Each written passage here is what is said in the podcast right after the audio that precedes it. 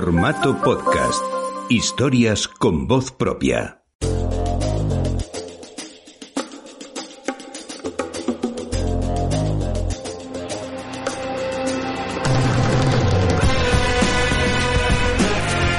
Ladies and gentlemen, espero disfruten de nuestro espectáculo.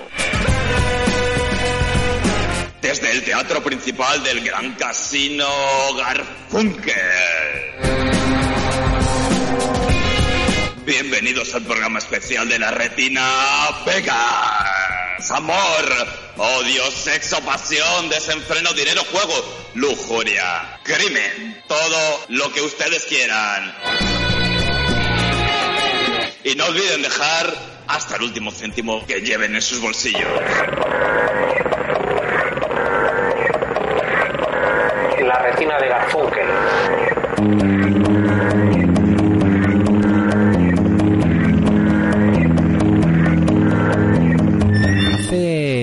Más de 100 años, allá por el año 1905, Las Vegas fue fundada como ciudad. Una ciudad relativamente joven, si nos paramos a compararla con sobre todo ciudades europeas y ciudades con mucha más historia a sus espaldas. Sin embargo, eh, en la historia del cine, un arte probablemente tan joven como la ciudad de Las Vegas ha sido parte muy importante. ¿Por qué, por qué una ciudad, por qué un territorio, una localidad se convierte muchas veces en protagonista de historias, ¿no? Eh, ¿Por qué a una ciudad le asignamos valores como el juego, la crueldad, el, la- la- el vicio, ¿no? ¿Qué, qué, qué hace de una ciudad que tengamos esa- ese pensamiento sobre ella y sobre todo cómo nos la muestra el cine? Pues de todo eso vamos a intentar hablar en la retina número 20. Y digo esto de 20, además eh, recalcándolo muy bien porque me parece todo un hito. Y que hayamos llegado a los 20 programas. Espero que, que la próxima vez que escuchemos esto llevemos 20, ¿no? Podemos llevar 50 o 220.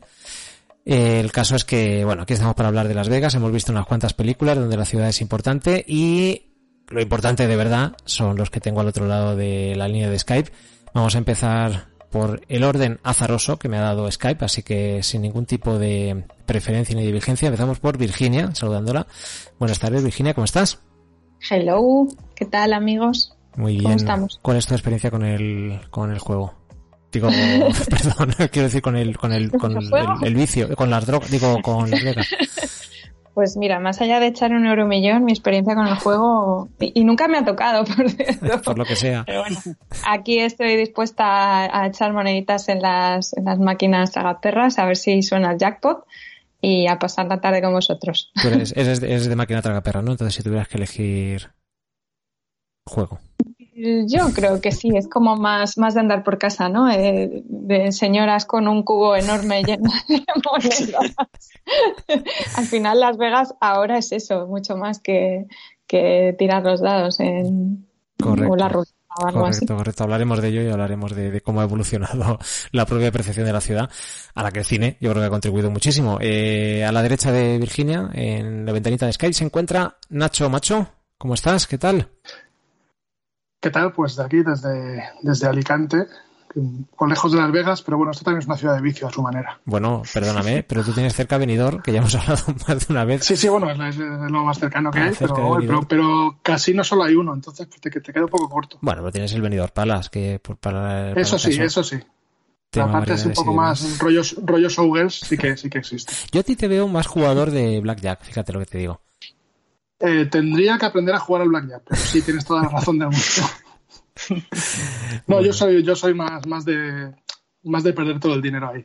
Me Bien. gusta a mí la, la épica de los perdedores. Muy bien, muy bien, muy bien. Decía, de hecho, Jodorowsky, si no me equivoco, ¿no? Que una de las mayores, eh, de los mayores triunfos que podía tener una persona es ir a un casino con 5.000 dólares y perderlos y salir con la cabeza alta, ¿no? Como, como una redención, como un- una forma de, de limpiar el alma. Ah, habrá que probar. habrá que probar. Pues No, no, tendrás por, no tendrás por ahí 5.000. No, no, es que no, no, no por- pero porque no trabajo la divisa, no por otra cosa.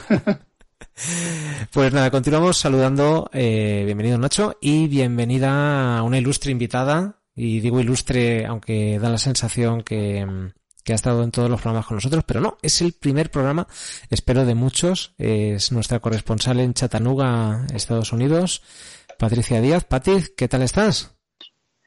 Encantadísima de estar aquí, de que me hayáis dejado un huequito en vuestro programa. Una de vuestras fans, yo creo que he escuchado todos. Uy, qué bien. Me parece que me he saltado el de Dune, me parece que me falta, que se lo llevo prometiendo a Héctor mucho tiempo. me falta el de Dune, el de Dune, no lo he escuchado todavía.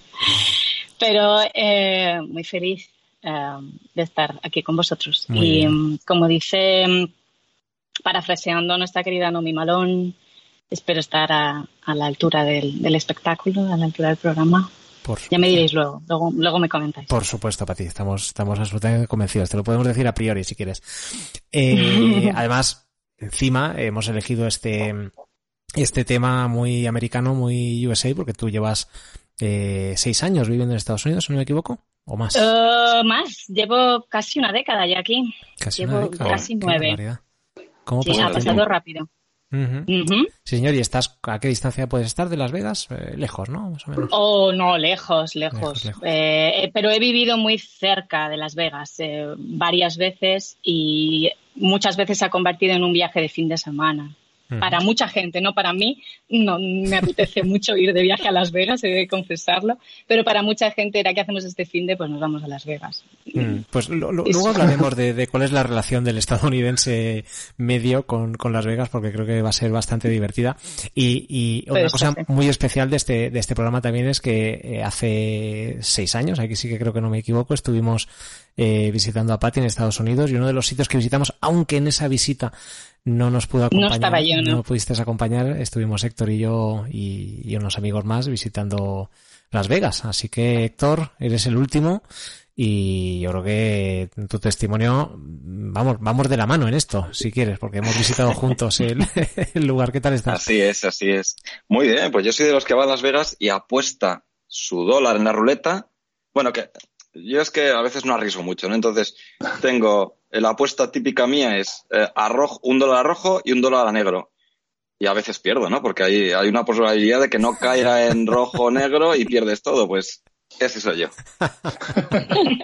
Oye, no, pero ojo, tengo que decir, hemos, hemos vivido eh, momentos muy lamentables en, ya, ya pasamos a contar un chascarrillo. En Las Vegas, en, estábamos en el Hotel París y, y claro, nosotros, yo, yo por lo menos, yo no había estado ni en, el- ni en un casino aquí en España, o sea, no- yo no sabía que era un casino y de repente llegas allí y nos sentamos en la, fue en un blackjack de estos automatizados que tenían, Sí. ¿no? Algo así. Y que perdimos 25 dólares si- sin darnos cuenta. Yo, yo me sentí muy pequeñito. De repente dices, pero coño, que 25 dólares me cuesta a mí un montón ganarlo. Es horroroso, de verdad, una sensación de frustración. Pero nos tomamos un cóctel muy rico, eso sí. Luego, luego, si hay tiempo, hablaremos de, de la otra parte del pecado de Las Vegas. Pues nada, eh, si queréis vamos a seguir la mecánica habitual, intentando no pararnos mucho en esto, que, que sí que tengo ganas de que lo hagamos, pero hay mucho contenido después, así que empezamos por, por riguroso orden, así que Vir, cuéntanos tú qué recomendación nos traes, qué peli nos traes, o peli, o no sé, o una cerveza, o un restaurante, o lo que nos quieras recomendar. Pues pelis así interesantes esta semana, la verdad, no tenía mucho tiempo. Pero eh, la semana pasada terminé de ver una serie en Netflix que, que os sonará, que se llama Midnight Mass, Ujú. Misa de Medianoche, de, de Mike Flanagan. No sé si sois fans o no del señor Flanagan. Mucho. Eh, a mí me, me gusta mucho. Eh, desde Hill House me gusta, bueno, y otras pelis suyas que, que hizo una adaptación de, de una novela de Stephen King que me, que me gustó mucho, con Carla Gugino, que es como su actriz fetiche, aunque en Midnight Mass no sale. Y, y la serie está muy bien. Es un ritmo un poco lento, a lo mejor. Hay gente a la que se le puede hacer un poco lenta pero yo creo que está muy bien. Tiene una fotografía flipante porque todo transcurre en una isla eh, y, los amaneceres y los anocheceres son, por no hacer muchos spoilers, son bastante especiales, eh, dramáticamente tienen, tienen bastante importancia y, y la foto es muy bonita y sí que es verdad que tiene momentos a lo mejor con mucho diálogo entre personajes que puede ser a lo mejor un poco cargante pero es verdad que cada diálogo al final te... O sea, está ahí por algo. Eh, luego vas atando cabos y vas eh, viendo cosas que, que van encajando en la historia hasta el capítulo final. Y bueno, que si os gusta Mike Flanagan, pues yo os la recomiendo. Pues yo, yo le tengo muchas ganas. No, no recuerdo cuándo, cuándo supe de su existencia o cuándo, qué crítica leí o lo que fuera, pero sí que la, la tengo ahí con mucho cariño reservada. Eh, ve, ¿Y cuántos capítulos son? Pues creo que son ocho. Ocho, sí, bueno, es un clásico, formato bastante, bastante habitual. Bueno, pues apuntada a Midnight Mass. Eh, Nacho, cuéntanos tú. ¿Qué, ¿Qué has visto por ahí últimamente? Bueno, yo normalmente en esta época del año, cuando no puedo ir al Festival de Sitges, tengo que mi frustración de alguna manera cubrirla de alguna manera. Eh, y entonces me montó mi Festival de Sitges en casa. Lo que pasa es que yo soy muy cobarde y voy a lo seguro. O sea, no. Eh, entonces, eh, eh, por un lado, digo, me, me algunas de las del festival online que han puesto este año. Y bueno, me vi un poco las que había, no, no me acaba de comentar así demasiado ninguna. Y al final dije, bueno, pues voy a tirar de mi biblioteca y voy a ponerme un clásico. Y me vi eh, The Wicker Man. Hombre, Eh, The Wicker Man, la original, La no el remake No, con, no con la Nicolas Cage, que La, también... la de que- Christopher Lee, ¿no? Eso, la de Christopher Lee. Eh, y bueno, para mí es una maravilla de película, a mí, a mí me encanta. Es, es- no sé si, bueno, si la habéis visto o no. Sí, sí, sí. Eh, es una película muy británica y bueno, pues va acerca de un policía que, que viaja a una isla remota en- porque bueno, en- le ha llegado una, una información de que una niña ha desaparecido en esa isla y bueno, pues se va, va a intentar averiguar qué pasa ahí y bueno, se encuentra con una especie de, de culto pagano eh, liderado por Christopher Lee. Eh, y bueno, pasan cosas, ¿vale? Ya, pues, en fin, ya os podéis hacer una. Es, es, para Chema es como Midsommar, pero en bien. bueno, cuidado, Vale, eso te lo tengo que decir yo, ¿eh? Que a lo mejor tanto hype aquí, a lo mejor tampoco me gusta de Wicker Man, ¿eh? De hecho, cuando se estrenó Midsommar, pues fue una, una de las los comentarios que se hacía, el 90% de las críticas era todo lo que le debía Midsommar a, a The Wicker Man, y, es cierto. Sí que es verdad que a mí, a mí gustándome Midsommar, pues no, no puedo compararla de Wicker Man, porque The Wicker Man es, es que es muy particular, es una película como muy, muy sexual, donde la música tiene un, un, papel curiosísimo, que yo no he visto en ninguna otra película usar la música así. Eh, en realidad, a, a nivel de factura parece un poco telefilm, pero da igual, porque todo es como tan malsano y tan extraño que vale la pena. Y bueno, yo eh, la he disfrutado mucho. eh, y es la típica película que cada vez que veo la disfruto más. Eh, curiosamente, yo la descubrí hace muy poquito, hace, pues eso, cuando salió Midsommar. Este era un hueco que tenía yo ahí en mi. en, bueno, en mi. En mi visionados cinéfilos y, y le puse partido. Entonces, entonces, a Midsommar, como poco, le puedo agradecer que me haya descubierto eh, la, la buena, buena. Bueno. Y, y, y- y luego, aparte, también me vi el remake con Nicolas Cage. Eso te iba a preguntar. Digo, el, yo es que a mí- yo vi el remake primero de Nicolas Cage y luego ya descubrí la original. Que, hombre, que es, es un poco malo, pero es bastante divertida. ¿eh? Si te la tomas un poco como película de Nicolas Cage, yo la verdad es que no tendría ningún problema en verla ahora mismo. Pero la, Y es la- más, la si has la vuelto a encontré ver por ahí, ahora. a verla. No, ahora has vuelto a ver la original. No, no, no. He vuelto a ver la original. no. Vale, vale, vale. Cuando, cuando me compre en 4K el remake, lo veré. Bueno, pues entonces hacemos, si te parece, pues nos podemos guardar una baza. Yo creo que de este programa van a salir muchos más. Podemos hacer un programa especial con The Wicker Man original, or- eh, Wicker Man remake y Midsommar. Oye, pues, nada, ¿Eh? pues firmo. ¿Eh? Está, Gran, voy, a, co- gran voy, a, combate. voy a firmar. Vale, Pero sobre todo para- si, si, si se compromete Chema a verla entera de Midsommar. Que la he visto vez. entera, hombre. Tardé una semana, pero la vi entera. A ver, yo creo que en realidad desde hace tiempo tendríamos que hacer un, un podcast de, de solo de Nicolas Cage. Hombre, pues sí. Pues sí. Te lo Sí, mereces. sí, sí, sí. Lo hemos hablado muchas veces, pero eh, nos encontramos con el problema de que no nos cabe en un solo programa y quizá no, tampoco en dos. Bueno, cuidado que, eh, que no. y esto ya lo, lo hemos comentado alguna vez. eh, Creo que el récord del mundo de podcast más largo está como en 36 horas. Yo, si queréis, además de ir a por el Ondas, vamos a por el, a por el récord de, del podcast más largo, ¿eh? Oye, es, es igual lo llevamos. Sí. El, el Onda Eh, puede, pero El- Le veo yo más posibilidades a- cosas al que- podcast más largo que al Onda. Cosas que dependen de nosotros y cosas que no, lamentablemente. Bueno, bueno, pues nada, de, oye, de Bueno, Wickerman, programa solo con dedicarle Yo- una horita a cada peli de Nicolas, Está bien. Echamos la semana. Está bien, ya está, echamos la semana. bueno, Pati, tu, tu turno, te estrenas. Cuéntanos una peli que hayas visto. Pues ah, primero pensé eh, qué bueno sería hablar en el podcast de una peli de Clint Eastwood cuando vamos a hablar de un tema tan americano, ¿no? Y entonces me puse el Cry Macho, que no siento, no sé cómo se llama ahí en España, Cry pero Macho. solo Cry he aguantado, Cry Macho, bien, pues solo he aguantado 45 minutos No. y la tuve que quitar. ¿Por qué? ¿Por qué? Porque, porque no, porque, mm, porque no, porque este señor ya tiene muchos años y, y están bien, sus ideas están ahí en su cabeza dando vueltas, pero lo que más me sorprendió es que luego haya una producción detrás que diga, venga, va, es Clint Eastwood, lo que haga, venga, sale. Em, y no, no, no sale. Me queda, me queda una hora de película, a lo mejor remonta la cosilla. Hombre, hombre, que pero por ahora, ¿sí? ¿Te gustó, Héctor? Bueno, es que Sí. no, Es que a Héctor le gusta Eh, No, no, va- no, no vale. Este comentario no, no queda en acta.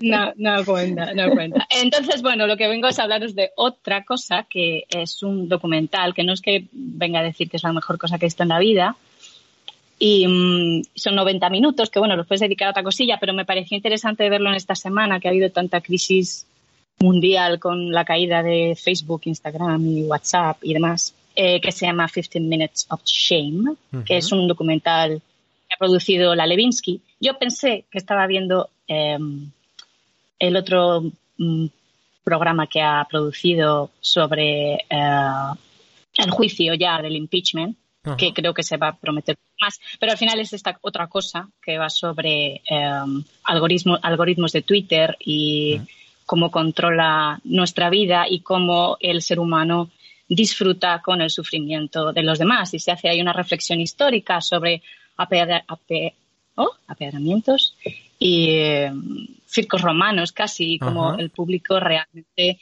disfrutaba sobre eso y eso lo relaciona con el algoritmo de Twitter y me pareció muy, Wow. muy, muy interesante esa línea directa porque realmente está ahí. Parece ser que incluso científicamente producimos mucha dopamina cuando vemos sufrir a alguien que no nos cae bien. Realmente no iba a ver el documental, lo puse un poquillo, vi que lo narraba la Levinsky y dije, uh, qué pereza, pero salió, el primer caso es de un tipo de Chattanooga, Tennessee, y dije, hombre, leche, vamos a escuchar de qué va. Y no sé si os acordáis que el año pasado hubo un tío que acumuló 17.000 botellas de gel, de, gel hidroalcohólico. Hidroalcohólico, Para sí. revenderlo, No sé si ¿no? sabes, es- para revenderlo en Amazon y se convirtió en un demonio y todo el mundo le mandaba mensajes, eh, eh, pues de amenazas de muerte incluso. Y, y bueno, él cuenta su versión de los hechos y como al final fue un poco un manejo del- de un artículo del New York Times y, y habla un poco de casos de ese estilo, de personas que simplemente pusieron un pequeño comentario en Facebook o, o utilizaron Internet de alguna manera y su vida pues se ha ido a la, a la Ujú. mierda. ¿no? Entonces, bueno, os lo recomiendo si os apetece un poco de, de sentirse un poco contra Mark Zuckerberg y, y sus amigos. Y, y- Sí, un y poco, irse por ese lado. Creo que está bien. Bien, que está bien, bien. muy instructivo, de verdad. No, no lo conocía. No sé si está en alguna plataforma. ¿Os suena a vosotros? Está en, aquí está en HBO. En HBO. Bueno, no sé. creo ahora- que ya le vais a tenéis HBO Es que a tope por ahí, ¿no? Sí, hay una. Bueno, es que en creo que Todas- el HBO que hay aquí no es todavía HBO Max, por lo tanto no. No, sé si aquí. Max, Max llega, llega el día 26. Ujú. Está, Ah, se le oye venir ya. Sí, pues seguramente, seguramente tendréis acceso porque creo que le están dando mucho bombo a la Levinsky aquí, Sí, que debe seguro. vender mucho. Seguro. Eh, pues, pues nada. Fif- ¿15 o 50? ¿15 o 50 minutos? 15, de 15, 15, 15, ¿no? 15. Los 15, los famosos 15 minutos de gloria. En este caso, 15 minutos de, de vergüenza. Pues muy bien, anotado. Pati, muy bien, muy interesante. Héctor, tu turno. ¿Tú has visto el documental de Britney Spears, me parece, no? Eh, no, pero me gustaría. El de li- liberar, liberar a Britney. Liberar a Britney. No, eh, yo, bueno, fíjate, ya me ha pisado un poco Patti, que yo iba a hablar de Cry, Macho, pero, pero Habla, habla, habla, defiéndela, Habla, habla. defiéndela. hablo bien. No, yo, yo había visto en principio Cry Macho, bueno, es realmente la última que vi, pero previamente había, había visto otra, ya bien- viniendo un poco de por el mundo también Sitges y tal, pues vi una peli que en, en algún en algún festival me perdí y que está ahora en, en, en Movistar, que se llama Vivarium. No sé si la habéis visto alguno, pero me parece un, bueno, como idea y como locura de peli que es, me parece eh, extraordinaria, ¿no? Eh, trata así para ponerlo un poco en contexto, pues eh, es de una pareja eh, joven. eh, los actores son este, el, el- mira, fíjate, el, el chico este de la red social, ¿no? El Jesse Ainsworth, ¿no? Es, es de la red social, ¿no? Y el actor, ¿no? Entonces, bueno, eh, y, y su mujer, pues, van a, a una inmobiliaria porque quieren adquirir una vivienda, ¿no? Para irse a vivir juntos y tal, ¿no? Y el, bueno, el, el tipo es bastante siniestro, el de la inmobiliaria, la verdad que, que da un poco de miedo ya según entras y dices, ¿cómo, cómo, seguís ahí, no? Y les lleva, pues, a una, un- un- nueva urbanización típica americana de estas, eh, todas las casas, eh, digamos, mm, eh, o sea, un, un, un vecindario así todo con casas de chales, todo, todo muy, muy americano, pero todas, todas, todas iguales, el mismo color y tal, y ya te empieza a meter un poco ahí de, de, de, de curiosidad, ¿no? Y resulta que, bueno, les empieza a enseñar la casa y de repente el tío desaparece. Y esta gente es incapaz de salir de ese vecindario que es enorme, eterno y, y bueno, y ahí, pues toda la película va en, en intentar huir de ahí, ¿no? Huir de ahí, fugarse de ahí, con la aparición de un, de un muchacho que, que les da, viene, que viene como bebé, que les aparece en, la casa y este bebé pues va, va creciendo y la verdad que es un bastante terrorífico, ¿no? Y, y solo, con, solo os cuento esto, ¿eh? porque yo creo que merece, merece la pena verlo, porque es, es una peli de verdad curiosa, ¿no? Muy surrealista. ¿eh? Vivarium. Bueno, pues oye, a mí me has causado suficiente eh, curiosidad. Muy bien, muy bien. Pues Y oye, yo, yo sí que recomiendo ver, ir a ver al cine a Cry Macho, ¿eh? Cry Macho. A mí, a mí me ha gustado. Y No, ver a en cuanto ir a, ya, en cuanto ir al cine te, te puedo dar la razón porque está claro que esos paisajes y, y la música es buenísima. Sí, es, es la, la- la historia y la interpretación que, que, Mm. que penita. Pero la, la- No, pero es- yo, yo tengo una, una curiosidad para ti. ¿La quitaste porque no tenías más tiempo de verla y la dejaste y de voy a la continuaré viendo o porque te cargó y no pudiste seguir? Eh, a, a- a ra- a- a partir del minuto 30 yo empecé a decir, uff, yo no creo que vaya a durar hasta el final. Y luego ya miré la hora y dije, las 12 de la noche, ¿qué hago yo viendo a Clint Eastwood? Ya la seguiré viendo. Pero, pero no sé yo si la voy a retomar. Bueno, venga, si a Héctor le ha gustado, la voy a retomar, va. Sí, sí, yo la recomiendo, ¿eh? A mí, a mí sí que me ha gustado. Si tuvieras que ver todas Lo las películas ti, que le ha gustado a Héctor, No, pero ti- tiene ese toque de... Alguna no sé, caída.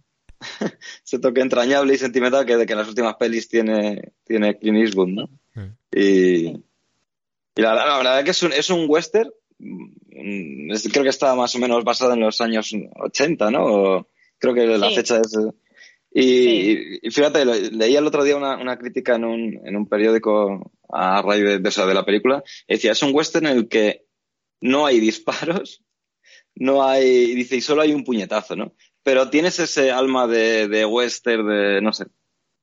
Pero porque es Clint Eastwood con su sombrero y su mirada y eso ya de repente eso estás es en un muy fácil de Yo componer, creo que es, claro. es él, es él, es, Pero- es pero bueno. su presencia. Tiene, tiene un to- toque- toques muy cómicos, también es verdad, el, el- humor que tiene, que tienen las películas. Eh, bueno, algunos la comparaban con Gran Torino, yo creo que no tiene nada que ver con No, Gran Torino, no. ¿no? Pero, pero es de ¿La ese... viste, ¿La viste en español o, o, o Sí, doblada? o... sí, no pude verla en versión original. Mm. Y, O sea, eso y- también y- me echó para atrás. ¿eh? y resulta, o, o me pareció, no, no estoy seguro, pero el doblador habitual de Clint Eastwood no es, o, o- o se ha puesto muy ronco, porque, porque no, me chocaba, ¿eh? Me chocaba no escuchar la voz habitual que, que tienes, ¿no? Es que este. Clint Eastwood está, sobre- está sobreviviendo a, varios- a muchos de sus dobladores en A España. muchos. Eso estaba Ese, pensando ya. ese es el claro. problema. Y es que yo, yo, yo os animo, Sí. os animo a verla porque el, el tipo ya tiene 91 años y no sé si va a volver a interpretar otra peli, ¿eh? Bueno, Ya. sí, pero... Crucemos los dedos porque sí. Nah, seguro. Algo, algo más nos, nos acabará dando. Esperemos que sí. Eh, pues, pues yo voy a recomendar algo. Además voy a ser muy rápido porque desde el último programa este no he visto ninguna película nueva que no sean las que vamos a hablar ahora. Así que voy a recomendar un libro muy rápidamente.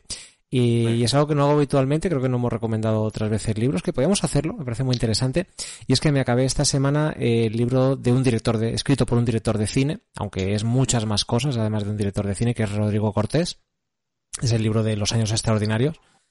Que, que nada, lo traigo a colación eh, simplemente porque, además hoy lo, lo venía comentando, es un libro que muchas veces muchos de los libros que leemos tienen un toque muy cinematográfico, muy están escritos eh, sobre todo los thrillers. Esto no es un thriller, ¿no? Pero cuando lees un thriller, lees una, novela así de un poco de acción y demás, está escrito que parece que el, el, el, escritor está pidiendo a gritos que alguien lo convierta en una película, ¿no? Lo, está todo secuenciado y está todo contado como si fuera un guion. Los años extraordinarios es todo lo contrario. Los años extraordinarios es un libro y es literatura y es literatura pura. Es algo que, es imposible que nadie traslade a una película y espero que no lo intenten porque lo que hace Rodrigo es, es jugar muchísimo con el lenguaje y con esta eh, este tono que él tiene mitad socarrón, mitad irónico, mitad punzante, no sé si lo habéis leído. A mí me parece, eh, cuesta, es un libro en el que cuesta bastante entrar, es, es una especie de realismo mágico, es una historia inventada sobre un personaje que se llama Jaime Fanjul, que nace en, Salamanca y le acompañamos durante toda su vida por las distintas ciudades por las que va pasando.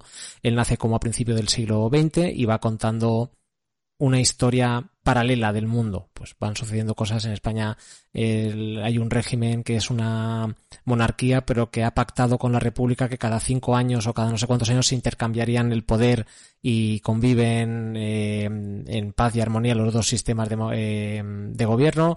Eh, de repente viene una riada o algo parecido y Salamanca tiene mar, eh, de repente hay una, guerra mundial, habla de la llegada del hombre a la luna, habla de un montón de cosas, pero como si fuera un mundo paralelo en el cual realmente lo que nos está contando no importa, lo que importa es leerle, leer a Rodrigo Cortés y leerlo, lo bien que maneja el lenguaje.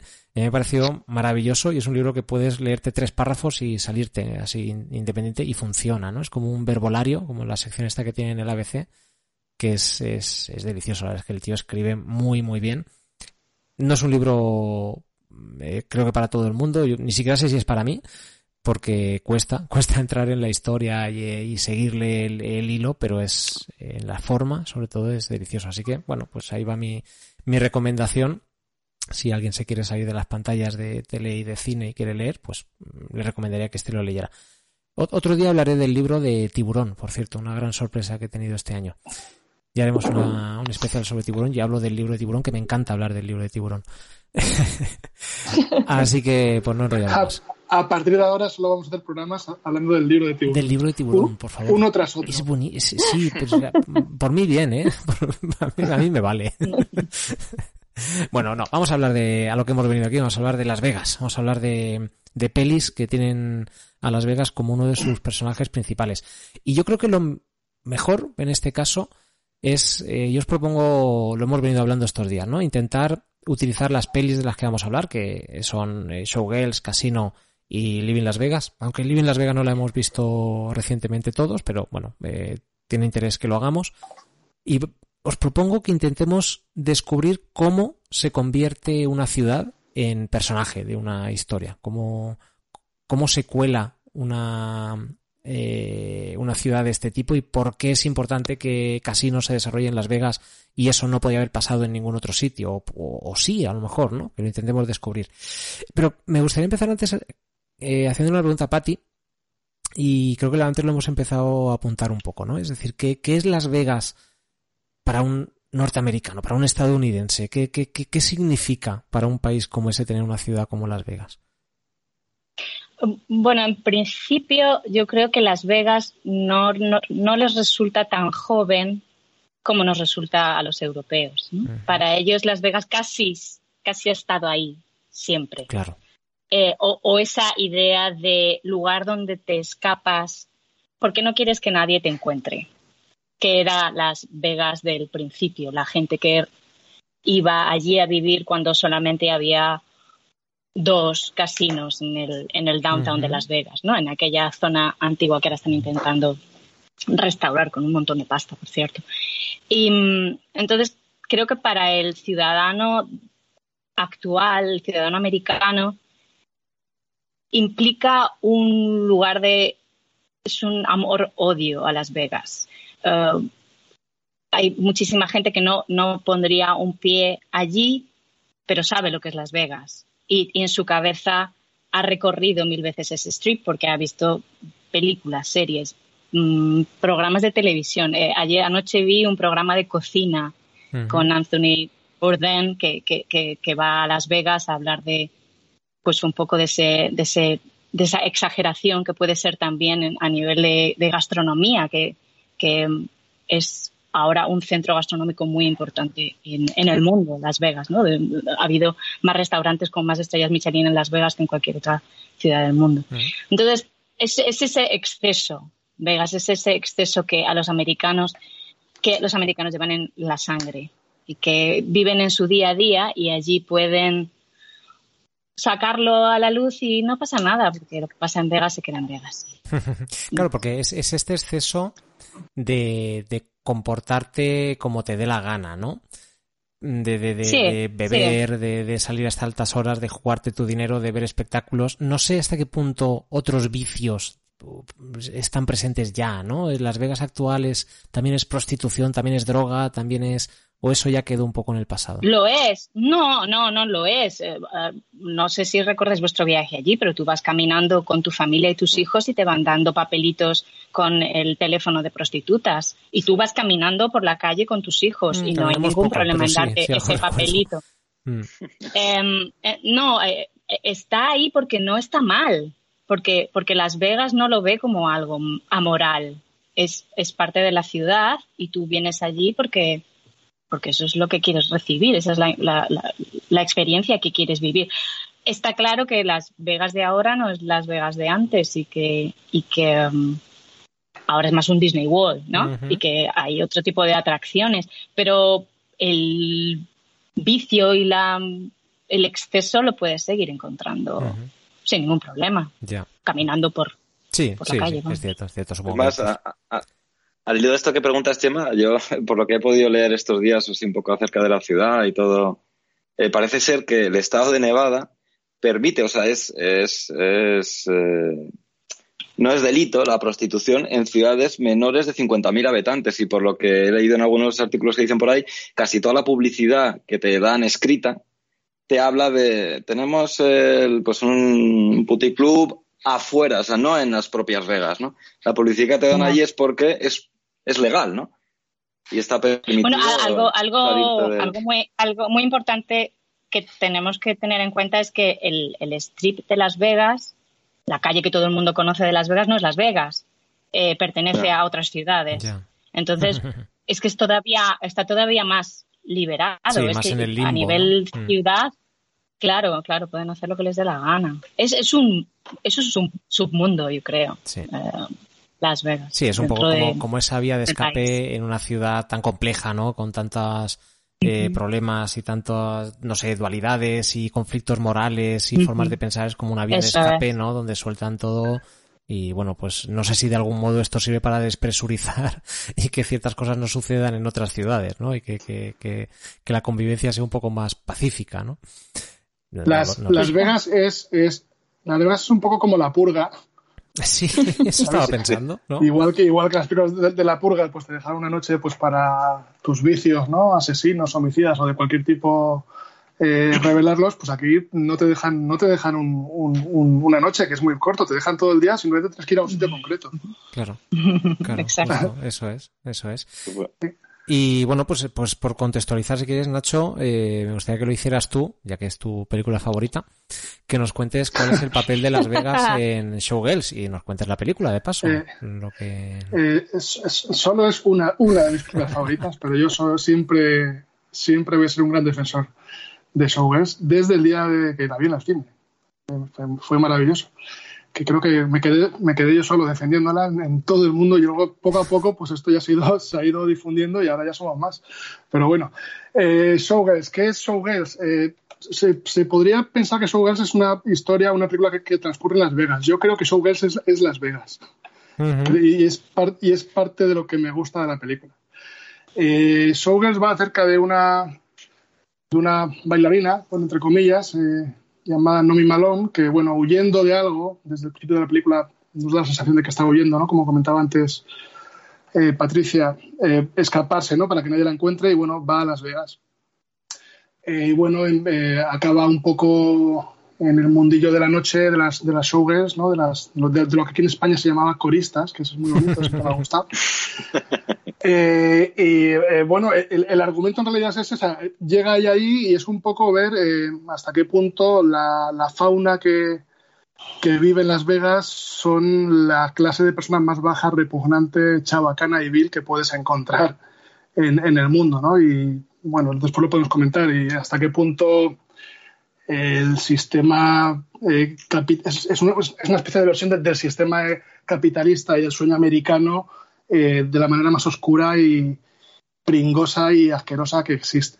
Porque es una película que, que a mí particularmente me encanta, pero me encanta porque me dan mucho asco los personajes, cómo se comportan, eh, los entornos que refleja, eh, las relaciones entre ellos, es todo es grimoso. Yo me tengo que duchar siempre que la veo después.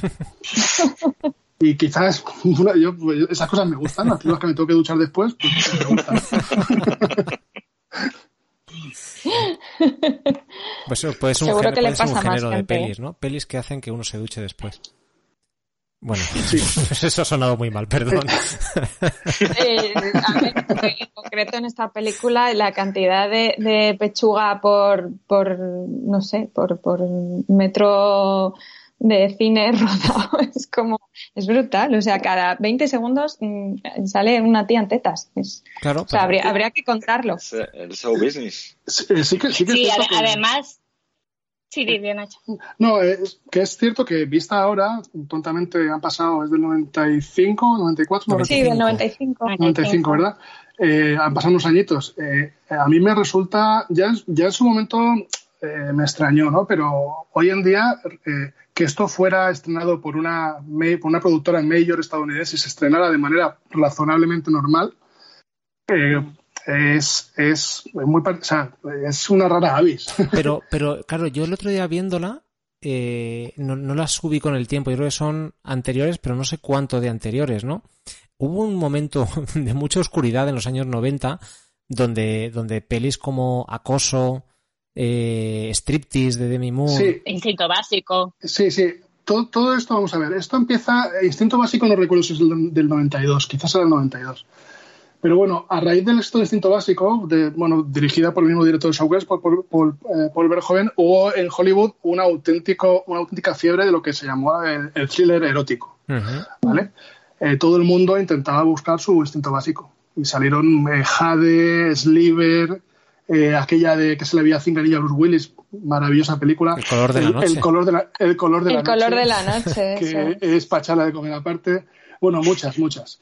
Y, antes, eh, antes Instinto Básico era Atracción Fatal, porque esa también. Sí, sí. Atracción, atracción, atracción, Fatal. Creo que fue incluso eh, antes, ¿no? Es, sí, es un poco el mismo rollo, pero yo creo que está lo, sufic lo, suficiente separada de las demás para no considerarla dentro del mismo saco, aunque de haber coincidido un poco más en el, sí, en el eh, tiempo. Yo, yo siempre digo que esto es como, como la particular época del destape del cine americano, ¿no? No sé, es como que, pues sí, que de algún modo. estaba bien enseñar tetillas y este, estaba bien enseñar, pues eso, algún desnudo, intentar ser polémicos de alguna manera, ¿no? Pero todo como muy, no sé si naif, ¿no? Pero, pero, bueno, y no, más Sí, porque al final yo recuerdo eso tanto instinto básico eh, como, eh, eh, por ejemplo, la de Bruce Willis, ¿no? O sea, sobre todo me acuerdo de la de Bruce Willis que se vendió, que, bueno, que se le veía la polla a Bruce Willis, qué gran cosa, ¿no? y, luego, y luego tú veías la película y era la cosa más triste del mundo, o sea, porque joder, si, si, si, este es el gran momento de la película... Bueno, la película era triste en general. era en general, pero en concreto ese, ese momento pues era, ya era aún más. Pero bueno, está bien que hablemos de esta, de este, de esta tendencia con que hubo de thriller erótico, porque Showgirls eh, se lanzó justo en medio. Yo creo que mucha gente esperaba que fuera una película de que fuera un thriller erótico de aquellos y no, y no lo es en absoluto. No, Ni siquiera es. es una película erótica, tal y como yo lo entiendo. Uh -huh. eh, a mí no me da ganas de hacer nada después de ver esta película, más que de ducharme. Uh -huh. y, y, y, y, no me voy a tocar en esa ducha. o sea, es, eh, yo defiendo que eso, que, que, que, es una película asquerosa. Claro, no, no puede ser. Y que es, en cierto modo. Qué, qué maravillosamente asquerosa. Bueno, maravillosamente asquerosa. No, no puede ser en cierto modo. Eh, claro, yo no, no, he escuchado entrevistas luego de Paul Verhoeven, tampoco he visto el documental este de Know Me que salió hace algunos años y demás.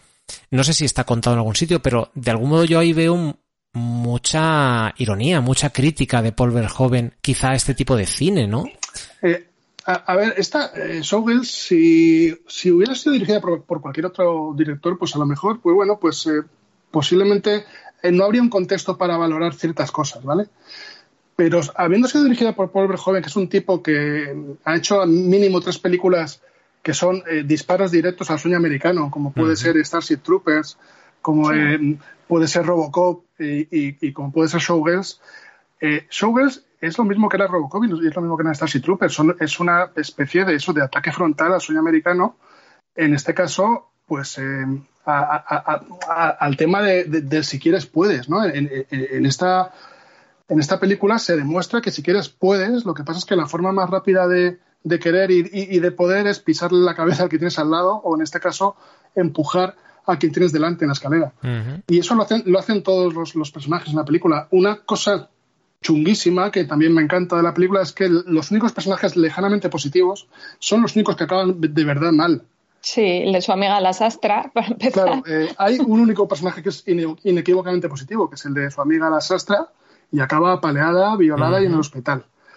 Eh, y luego hay otro personaje que no es especialmente un buen tipo, pero que bueno, que tiene cierta integridad artística, que es eh, bueno ese, ese bailarín, el bailarín, que en un, principio que en un principio eh, quiere hacer un baile, un baile, artístico y bueno, en Las Vegas lo que es el baile artístico artístico no les va y el tío pues, al final acaba comiéndose los mocos con una chica embarazada a la que no quiere y pues, tiene un final muy malo. Entonces es una película en la cual te viene a decir que en Estados Unidos o eres un hijo de la gran puta o no vas a llegar a nada. Sí, bueno. Y, a, eh, mí, y a mí eso me encanta. Pero en Estados Unidos o en Las Vegas, porque bueno, es, verdad.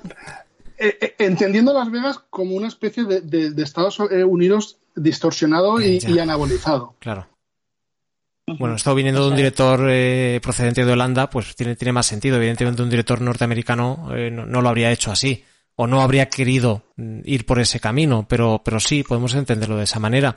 ¿Y, qué os parece el, personaje de, claro, hablas de los personajes buenos y, claro, Nomi Malone no es una heroína, no es, eh. no es el personaje al que todo, al que todos queremos que salga bien. En los primeros cinco minutos mm, eh, eh, mm, se mete con tres o cuatro personas distintas gritándoles. Es, es un personaje histriónico desde el primer momento que entra en cámara, ¿no? Es decir, ¿qué, qué relación tenéis con ella? Es una chica demasiado, demasiado, nerviosa, ¿no? Es, insoportable. es totalmente insoportable durante toda la película.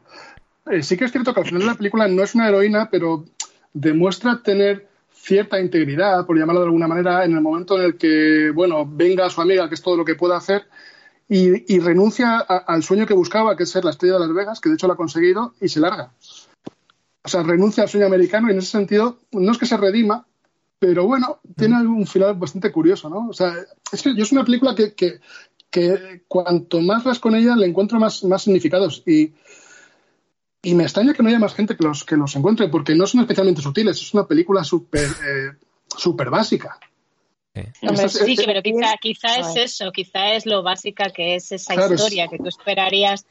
A lo mejor, o sea, entiendes que ese hombre está haciendo esa crítica, que ese director quiere hacer esa crítica contra la sociedad americana y todos sus excesos, pero es que la historia es tan simple que tú quieres ahí rascar y rascar y te quedas solo en la mujer esta mm, mm, con sus locuras y con sus movimientos de cabeza extraños. Ya no, es solo que la, que la historia sea simple, porque una historia simple bien contada eh, mm. cuela y entra bien y hay millones de películas cuyo argumento se resume en una frase es el histrionismo que tienen los personajes que te saca y que te produce risa. O sea, yo entiendo que la peli se ha convertido en una peli de culto precisamente por esto, por estas interpretaciones de esta buena muchacha cuando eh, eh, empieza a hacer dedo para ir a Las Vegas, la recoge el tipo este eh, innombrable y le dice, bueno, tal, sí, el cowboy.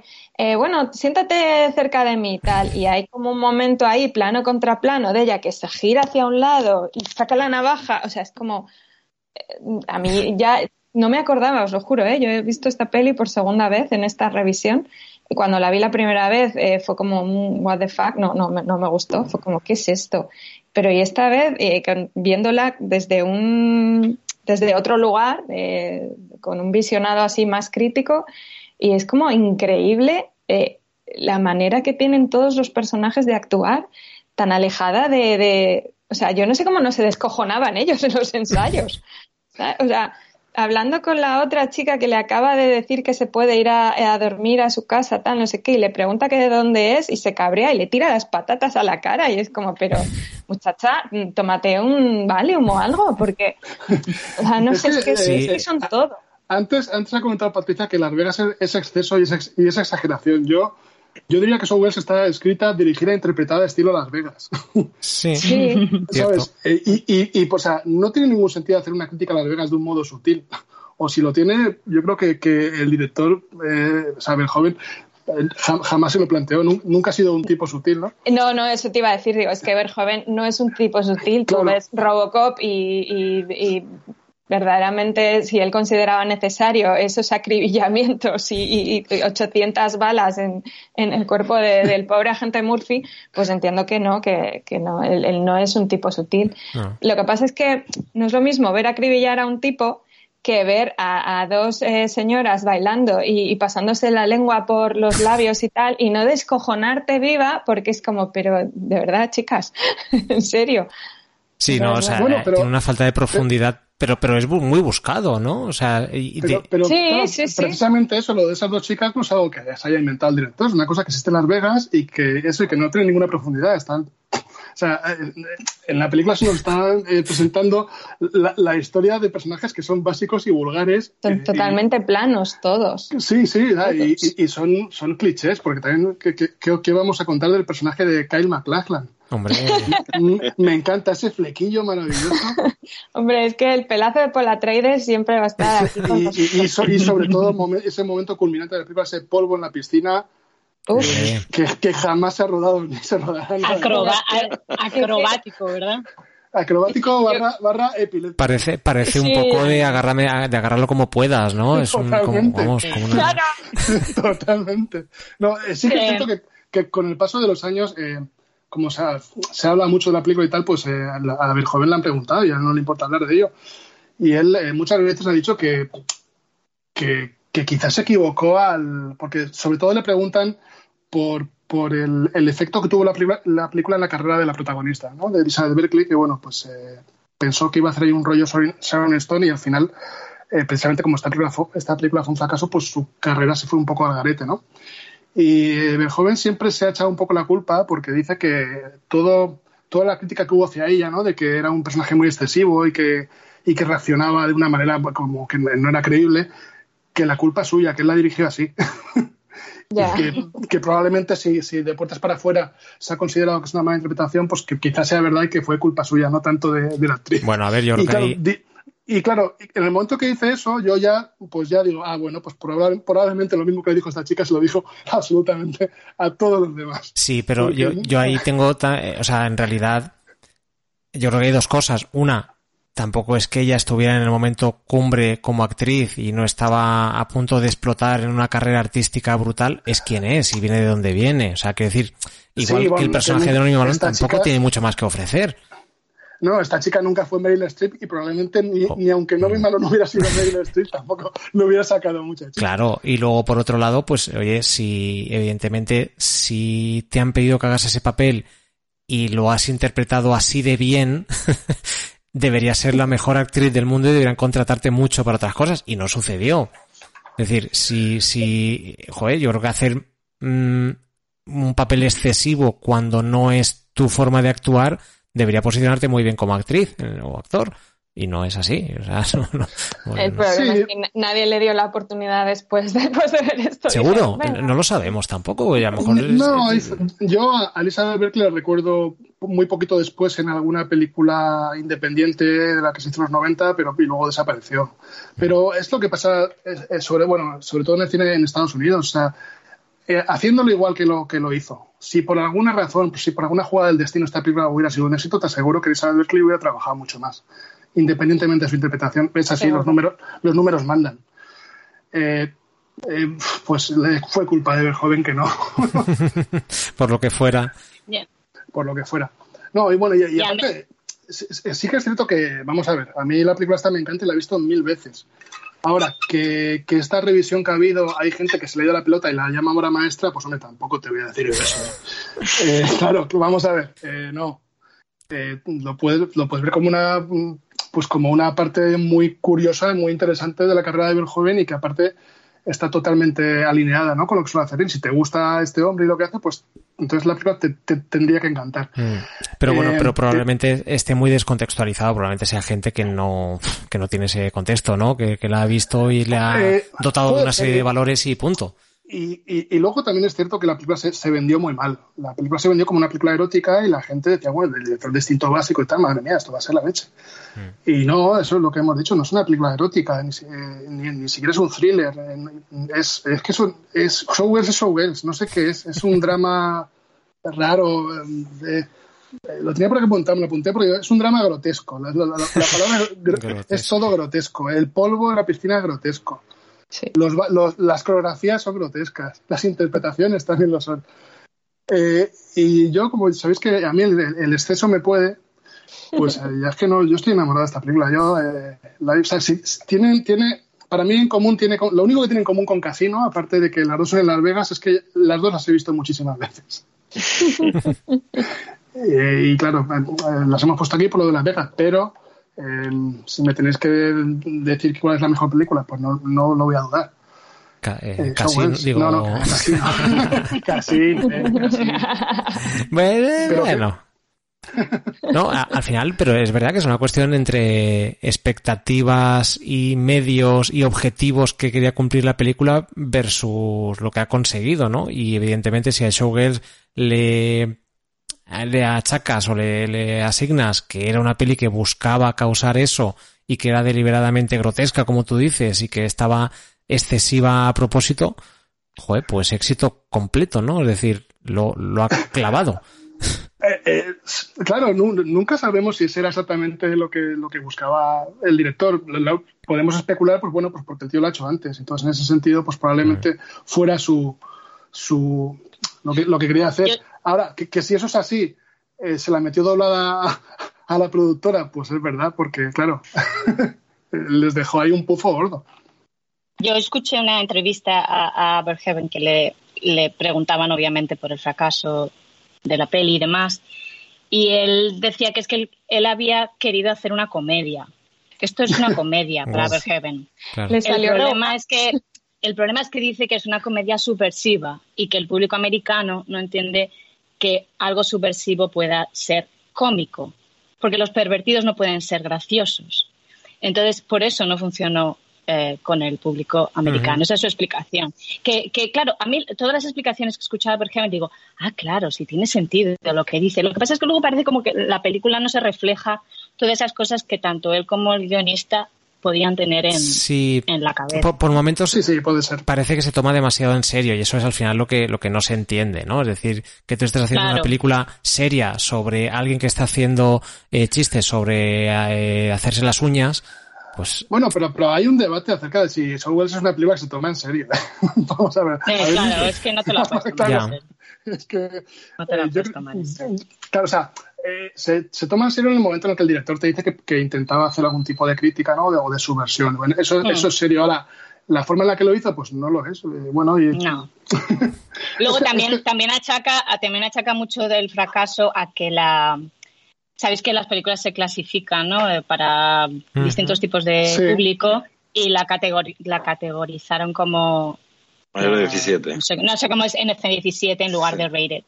Que es la, esa doble moral americana de si salen tetas, esto no lo pueden ver los niños, pero Robocop no pasa nada si la ves Claro. con un adulto, ¿no?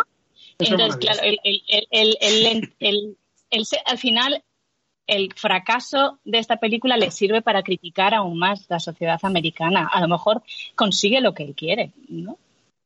Sí. Oye, pero, pero, Ah, pero bueno. fue un boom en los blockbusters, ¿no? O sea, lo que es la Sí, venta luego de sí, sí, DVDs eh, eh, arrasó. lo- Y lo- lo- ahora, Lo, lo tenía por aquí apuntado, que o sea, la película costó 45 millones, recaudó 38, pero en el formato doméstico recaudó otros 100. O sea que al final ha sido una película que no ha sido un exitazo de la leche, pero no ha sido en absoluto un fracaso. Y, men- y menos ahora que se ha reivindicado ¿no? en ciertos círculos. Sí, ¿y Sí. qué, qué- qué sabemos de eso? ¿Qué podéis? Porque yo no he visto el famoso documental, creo que tú sí lo has visto, Nacho. No sé si alguien Es- lo más. vi sí, yo lo vi hace, no sé, cuatro meses, Mm. así.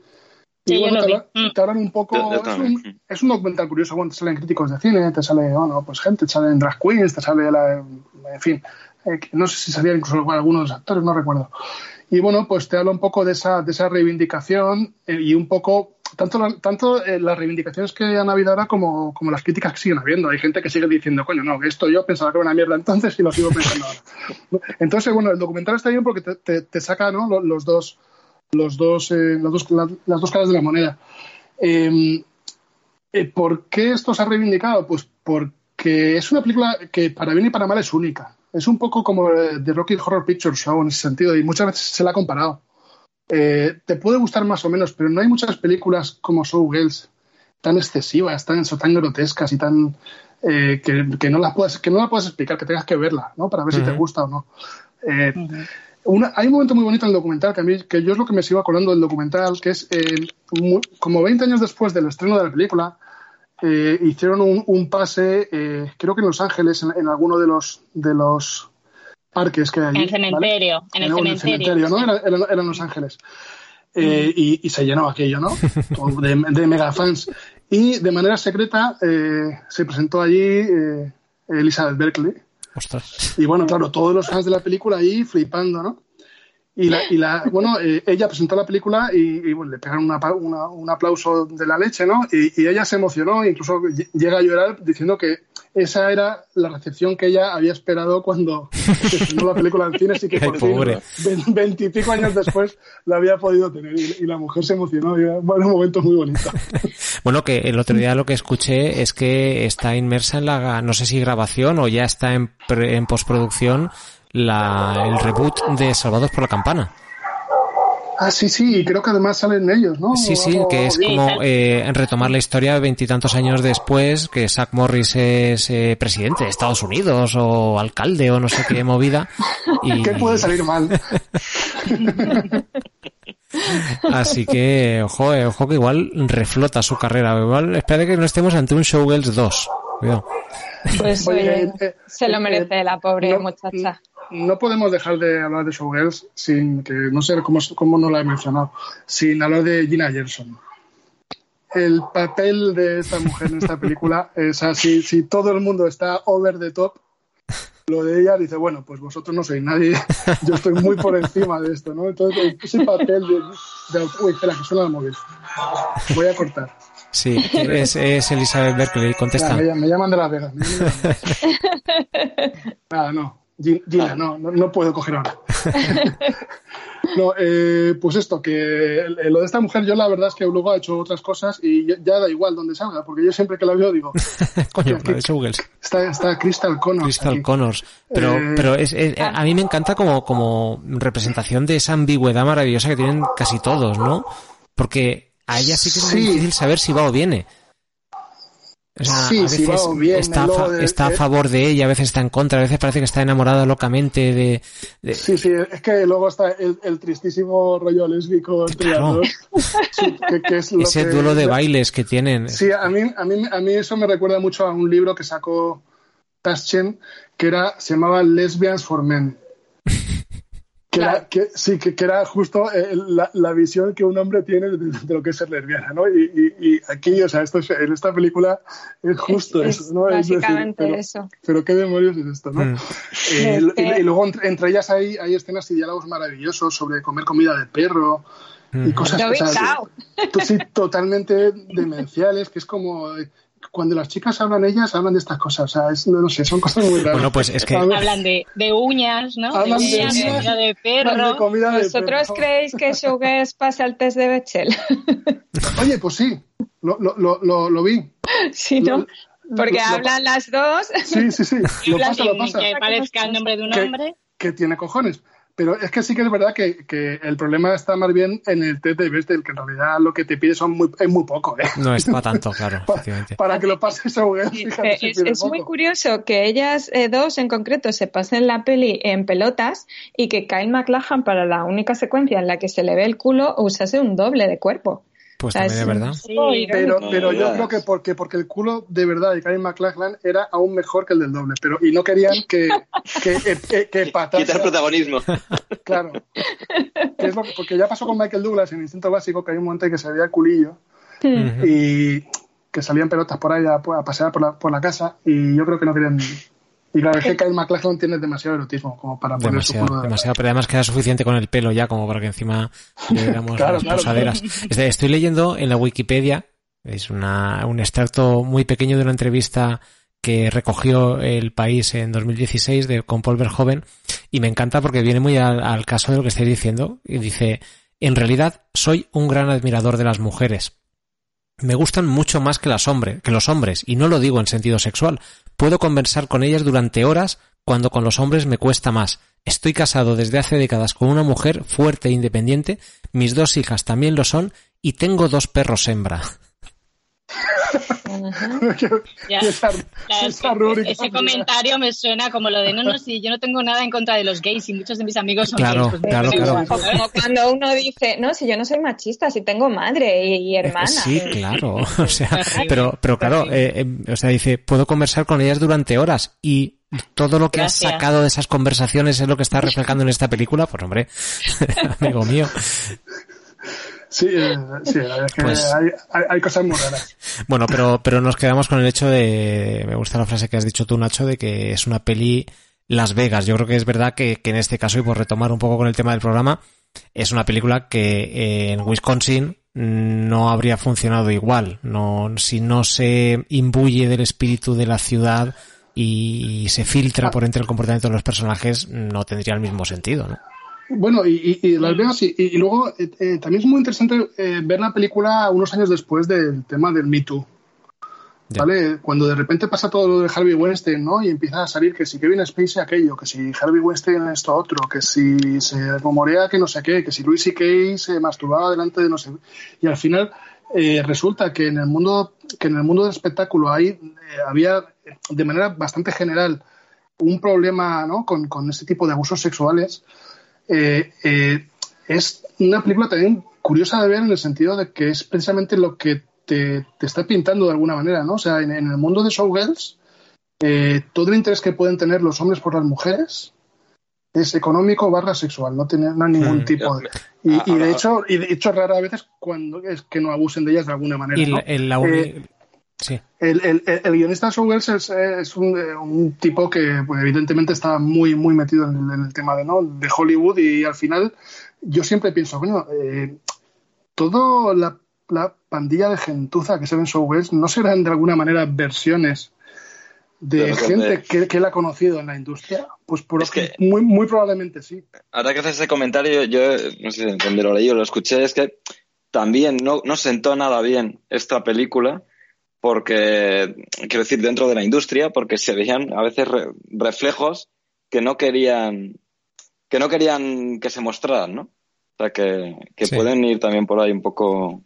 Sí, es una peli que va, que va a hacer daño, ¿no? Es una película donde los hombres representan este son los que controlan el poder, son los que toman las decisiones y las mujeres lo único que tienen que ofrecer es su cuerpo, no pueden negociar con nada más. Es Entonces, todo lo que tienen que aportar, ¿no? Eh, eh, está eh, la protagonista eh, se me acaba de olvidar su nombre Nomi, Nomi, no, Malone, Nomi Malone llega para comerse el mundo pero lo único que tiene que ofrecer para ello es su cuerpo es decir, no llega para dominar el mundo desde una posición de fuerza, desde una posición intelectual siquiera, nada, nada, no tiene nada que ofrecer.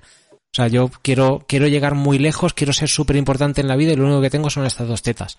Pues Hombre, eh, yo tengo que defender ahí a Nomi y a Gina y a todas sus amigas porque bailarinas son todas. O sea, la coreografía te puede gustar más o menos. Claro, es verdad. Eh, yo, yo, ahí sí que todas, no, no sé. Eh, todas son unas profesionales y son unas mujeres que se están dejando los cuernos para conseguir un trabajito en ese casino.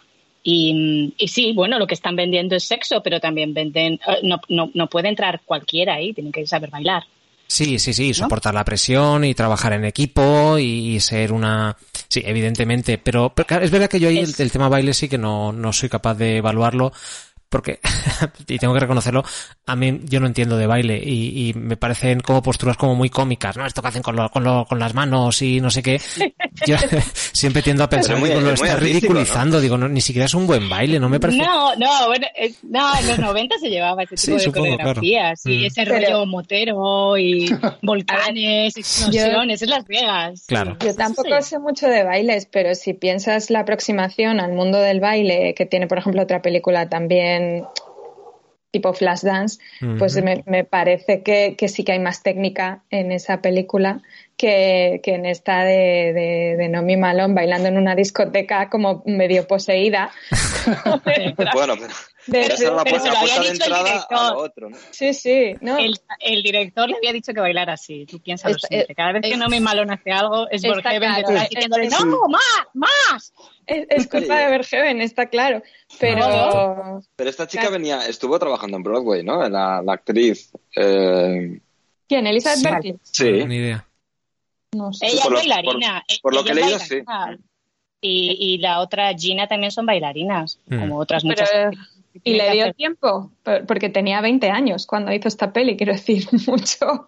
Y después de hacer Save by the Bell, no sé yo si le daría Bueno, tiempo hasta bueno, en- No, a- algo bueno, de- es la típica carrera americana de jovencita americana que entra a trabajar en la tele a los 13, ¿no? Y hacen de todo. Sí, algo, una algo de formación tenía, evidentemente, porque, porque si Sí. se mete buenos tutes en la película, es decir, bailar, baila. Sí. La cosa es Sí. que, que eso sea un baile más o menos artístico, pero sí que, eh, sí que eh, baila. O Me que te acabo de- llame la atención, ¿no? Me acabo de acordar de un, de un momento muy bonito de la película. Antes de, si queréis, de, de De pasar, pasar a, a a casino, casino, a- a sí, casino, ¿no? Pero. Para, a- hablando ¿no? de, de esa, de esa mala leche que tiene la película, hay un momento que siempre me, me ha parecido muy cruel y que me encanta, que es, eh, vale, eh, Nomi Malone llega a Las Vegas, consigue un trabajo, ¿no? En un, haciendo striptease, ¿no? En, en un pole dancing un poco regulero, eh, regentado por un actor que me encanta, por Robert Davis, Hmm. este hombre que tiene mucha, mucha, mucha viruela en la cara. Eh, y, y- y no, y no nos olvidemos con Henrietta, con esa señora Ah, gorda, sí. ¿no? Que hace ahí, ese- que también es un personaje para echarle de comer aparte. Y bueno, hay un momento pues que ella consigue eh, ya salir de ahí y ya pues convertirse en una estrella, ¿vale? Y hay un momento en el que Robert Davy y Henrietta van a visitar a Nomi Malone a, bueno, pues donde está trabajando ahora, ¿no? Y es una escena como muy familiar de, ay, cómo, cómo te echamos de menos, tal. Y eso como, de repente es una escena que dice, uy, qué, qué- o sea, al final tiene una familia ahí, qué bonito, Bueno, tal, es ¿no? cuando, le dicen, ha venido a verte tu madre, ¿no? Sí, claro, Sí. ahí, ahí es un momento Dices, muy espero que sea tu madre. Claro, y, y, y la, y, y, eh, y la escena, se, esa tan bonita, se cierra cuando Robert Davis se da la vuelta y le dice, tiene que ser raro que no se te corran encima. O sea, me enc- o sea, esos, esos o sea, de esas... eh, qué asco. De, Está de- lleno de cositas. Voy a, es como voy a una- duchar- una- voy a una- ducharte, una- Nacho, mientras sí, limpiamos una- esto para... Una, una escena familiar y eso es lo último que te dice, qué bonito. Además que a ella se le ve ilusionada, ¿no? Porque claro, Sí, sí, viene, claro, viene un poco a animarla, ¿no? Desde su Todos los trabajo. personajes son, son despreciables. Hasta Kate McLachlan, que cuando se empieza a enrollar con ella dices, bueno, pues puede ser un buen tío y tal. Pero cuando ella se queja de que, de que otro tipo la ha llevado a la feria esta de los barcos y luego era como un rollo, bueno, pues eh, te llevamos con el japonés que, que va a bailar contigo, entre comillas. Y ella se queja y, y el otro monta el paripé y luego le vuelve a llamar y le dice, le, le echa ahí una bronca de la próxima vez te despido, no sé qué, le vuelve a llamar y le dice, ah, venga, tal, vuelve para acá, tonto. O sea, es como, pero... Que ya se ha ido, que ya se ha ido, sí, sí, sí. sí. No, son todos unos cabrones. Dan todos mucho asco. En cambio, en cambio, en Casino, son todo buena gente. Es, es- es todo lo contrario, es, me encanta, es, es, es Las Vegas Sobre todo bonito. Nicky Santoro. Sobre todo hay Santoro. Claro, eh, eh, no, no lo son, no lo son, pero después de ver Showgirls lo parece. O sea, las tenemos que haber visto en orden contrario. Creo que todos hemos visto Showgirls primero. Lástima.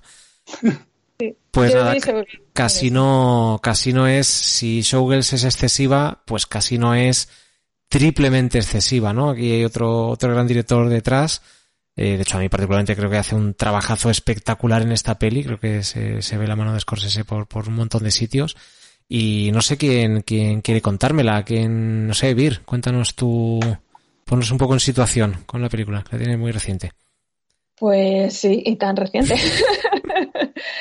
Pues Casino es eh, la historia del personaje que interpreta Robert De Niro, que se llama Ace Rostein, que es un, un apostador, digamos, profesional, pero te lo pintan como un tipo bastante frío, que no juega por la pasión de jugar, sino simplemente por, por los beneficios, es como muy, muy cerebral y tal, y empieza a ganar dinero para la mafia. Y eh, la mafia que está detrás de la construcción de un casino, el Tangers, que se supone que lo lleva el sindicato de, de ¿qué es? Del transporte o algo así. De camioneros. Sí. De camioneros, los Teamsters, esos. Hay de conexión con el irlandés. Eh, sí, eh, pues en realidad lo maneja la mafia y le, digamos que le llevan allí a Las Vegas para, para, llevar el casino y para las mordidas para la mafia, pues gestionarlas y tal. Y, pues eso, producir dinero para, para la gente de la mafia de, Kansas City, que no están ahí en Las Vegas, sino que llevan el negocio un poco a distancia. Y la película está contada eh, sobre todo en, en, todos son voces en off porque la película empieza con, un evento importante que tú crees que, es el personaje que muere, luego te hacen como trampita. Pero bueno, el caso es que, hay luego otro personaje que lo interpreta Joe Pesci, que es también un mafioso, pero es como el, músculo, digamos, que llega allí a proteger un poco a los negocios de, la mafia y es como súper excesivo, la acaba liando y, al final hace que todo se precipite y que, y que los personajes pues previsiblemente acaben fatal.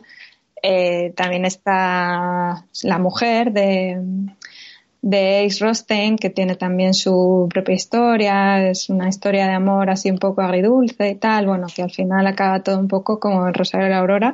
Eh, durante pues eh, como una década o así, más o menos abarcará la película, ¿no? Más o menos. Sí, por ahí. Empieza en el 83, si no me equivoco. Sí. Y... Está, está basada en hechos reales, ¿no? En, un, en el, en el propio libro. Inspirada, sí. Basada, basada yo no diría. Yo creo que está inspirada. ellos dijeron que no, que no podía estar basada por temas por temas de, posibles conflictos con mafia y con historias de estas, ¿no? Pero por lo que he leído, eh, bueno, esta película se la debemos, parece ser, a Robert De Niro, porque el, el gángster que él interpreta, el real, pues no estaban detrás de él por, para que escribiera un, libro, una biografía o, o contar sus, sus, anécdotas, ¿no? Y él se negaba, pero cuando eh, le comentaron que detrás podía haber una, una película basada en la novela, y que el intérprete iba a ser Robert De Niro, el tío no lo dudó y dijo, venga para adelante y, así comenzó todo. sí, era un mafioso que se llamaba Lefty, no sé qué. Frank, no, no Frank Rosenthal, sí. Y su, su mujer creo que era también una corista o algo así, no, no era, digamos, una timadora mm, profesional como es el personaje de Sharon Stone. Sí. Y una de las escenas eh, así más más en las que se basa es la bronca esa monumental que tienen en, en la puerta de casa cuando ella empieza a estamparle el coche y para que salga y tal, porque se quiere llevar las llaves de, de la caja fuerte del banco. Sí, el, el, por, por, lo que parece la, la historia está, pues eso, modificada lo suficiente como para que no sea reconocible, pues donde aquí hablan de un de un casino que se llama el Tangiers. Eh, en realidad, al parecer, la mayoría de las cosas que cuenta sucedieron de verdad, pero en el Stardust. Y, al final, lo, lo, que yo creo que queda y se resume muy bien en la, en la voz en off final, eh, que esto lo que cuenta es el ocaso de un Las Vegas que fue, ¿no? Del, del Las Vegas propiedad. De Las Vegas, de la mafia. Propiedad de la mafia y que eso es, supuso eh, además hay una, hay algo ahí que no, que no se ve, pero es verdad que hay una acción política y judicial detrás, todo un movimiento que el gobierno de Estados Unidos llevaba pues desde la época de, de, de Kennedy probablemente detrás de la mafia para limpiar por fin el, el, nombre, iba a decir el buen nombre, no sé si ha tenido un buen nombre en algún momento, limpiar el nombre de Las Vegas y convertirlo en un sitio, entre comillas, respetable, ¿no? Que no sea un agujero de, de mafia y demás y, y eso lo refleja esa, esa caída, esa bajada a los infiernos del personaje principal, Pues yo creo, yo, cuando, sobre todo al acabar de ver la película dices, pues es que me ha contado la historia de Las Vegas, de, Eso, eh. ¿no? De, de, Mm. de un Las Sí, Vegas que existió y que ya no existe. Pues este Ace eh, Rothstein en realidad es eso, en realidad es un, es un sinónimo de una ciudad excesiva, controlada por unos impulsos que iban más allá del ganar dinero, sino es de, de, de, de, de, pues eso, de, de mafias, de, de retorcer las reglas del juego y que acaba, afortunadamente entiendo, eh, cayendo, ¿no? Y Sí, es todo como el final de una era. Eh, ¿Vosotros os acordáis de un capítulo de Los Soprano? Ya creo que eran las últimas temporadas, en las que eh, se ve a dos mafiosos que están eh, intentando extorsionar a un camarero de un Costa Café, de una franquicia y Mm. tal. Y intentan decirle, bueno, pues si no nos pagas a la semana y tal, te rompemos los cristales y no sé qué, no sé cuántos. Y el camarero o el manager o quien sea les dice, bueno, si es que esto da igual. Quiero decir, esto lo lleva una gran eh, empresa, es una multinacional. Si tú rompes el cristal, a la semana van a poner otro, lo vuelves a romper, pondrán otro.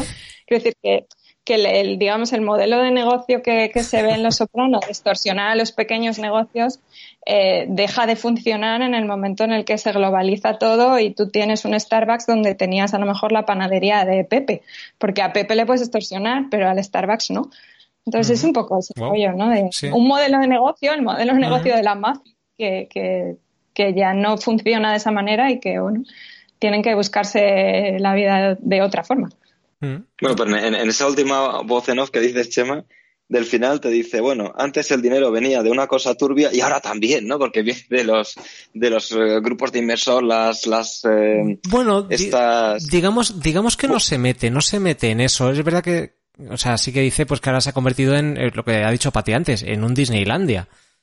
Pero Sí, sin no, decir que luego. Disneylandia sea necesariamente malo. No, pues, pues es lo que es, es el patio del colegio, es el sitio donde los padres se juegan el dinero de la hipoteca mientras los hijos están en un, un este de bolas, o sea, De, de hecho, es- ese plano, ese plano es bastante mal rollero. Es el plano general de la gente esperando para entrar al Los casino, zombies. que ves a una señora gorda con un chándal así como de terciopelillo y eh, dan como rimilla, ¿no? Sí, es un poco zombies que vienen a, a, pues eso, con el cubo de monedas a, a echar a la tragaperras y a echar ahí la tarde y echarse una risa.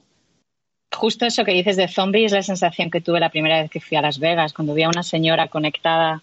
O sea, lo que tenía era la típica cinta alrededor del cuello y al final una pinza con la tarjeta de crédito y la tarjeta de crédito estaba enchufada en una máquina y ella ni siquiera miraba ya la máquina, iba mirando a la gente wow. como un zombie completamente, como que estaba absorbida, le daba igual si estaba perdiendo miles de dólares, eso no importa, es, es, es una, da miedo a mí Las Vegas muchas veces me, eso es, miedo. es- es alucinante el hecho, porque claro, no es solo que esté fundado por mafiosos, que sea gente que utiliza el dinero que sale de ahí para blanquear y para ganar, porque hoy en día, pues eso, los restaurantes de lujo, los eh, espectáculos, los grandes cantantes, el, el circo del sol, etcétera, etcétera, pues la gente paga dinero por eso, pues moralmente, pues te puede gustar o no, pero dice, bueno, pues vale, pues allá cada uno con su diversión, pero es verdad que eso que tú cuentas se ve siempre, o sea, pisa, pisas cualquier hotel de Las Vegas y ya lo estás viendo.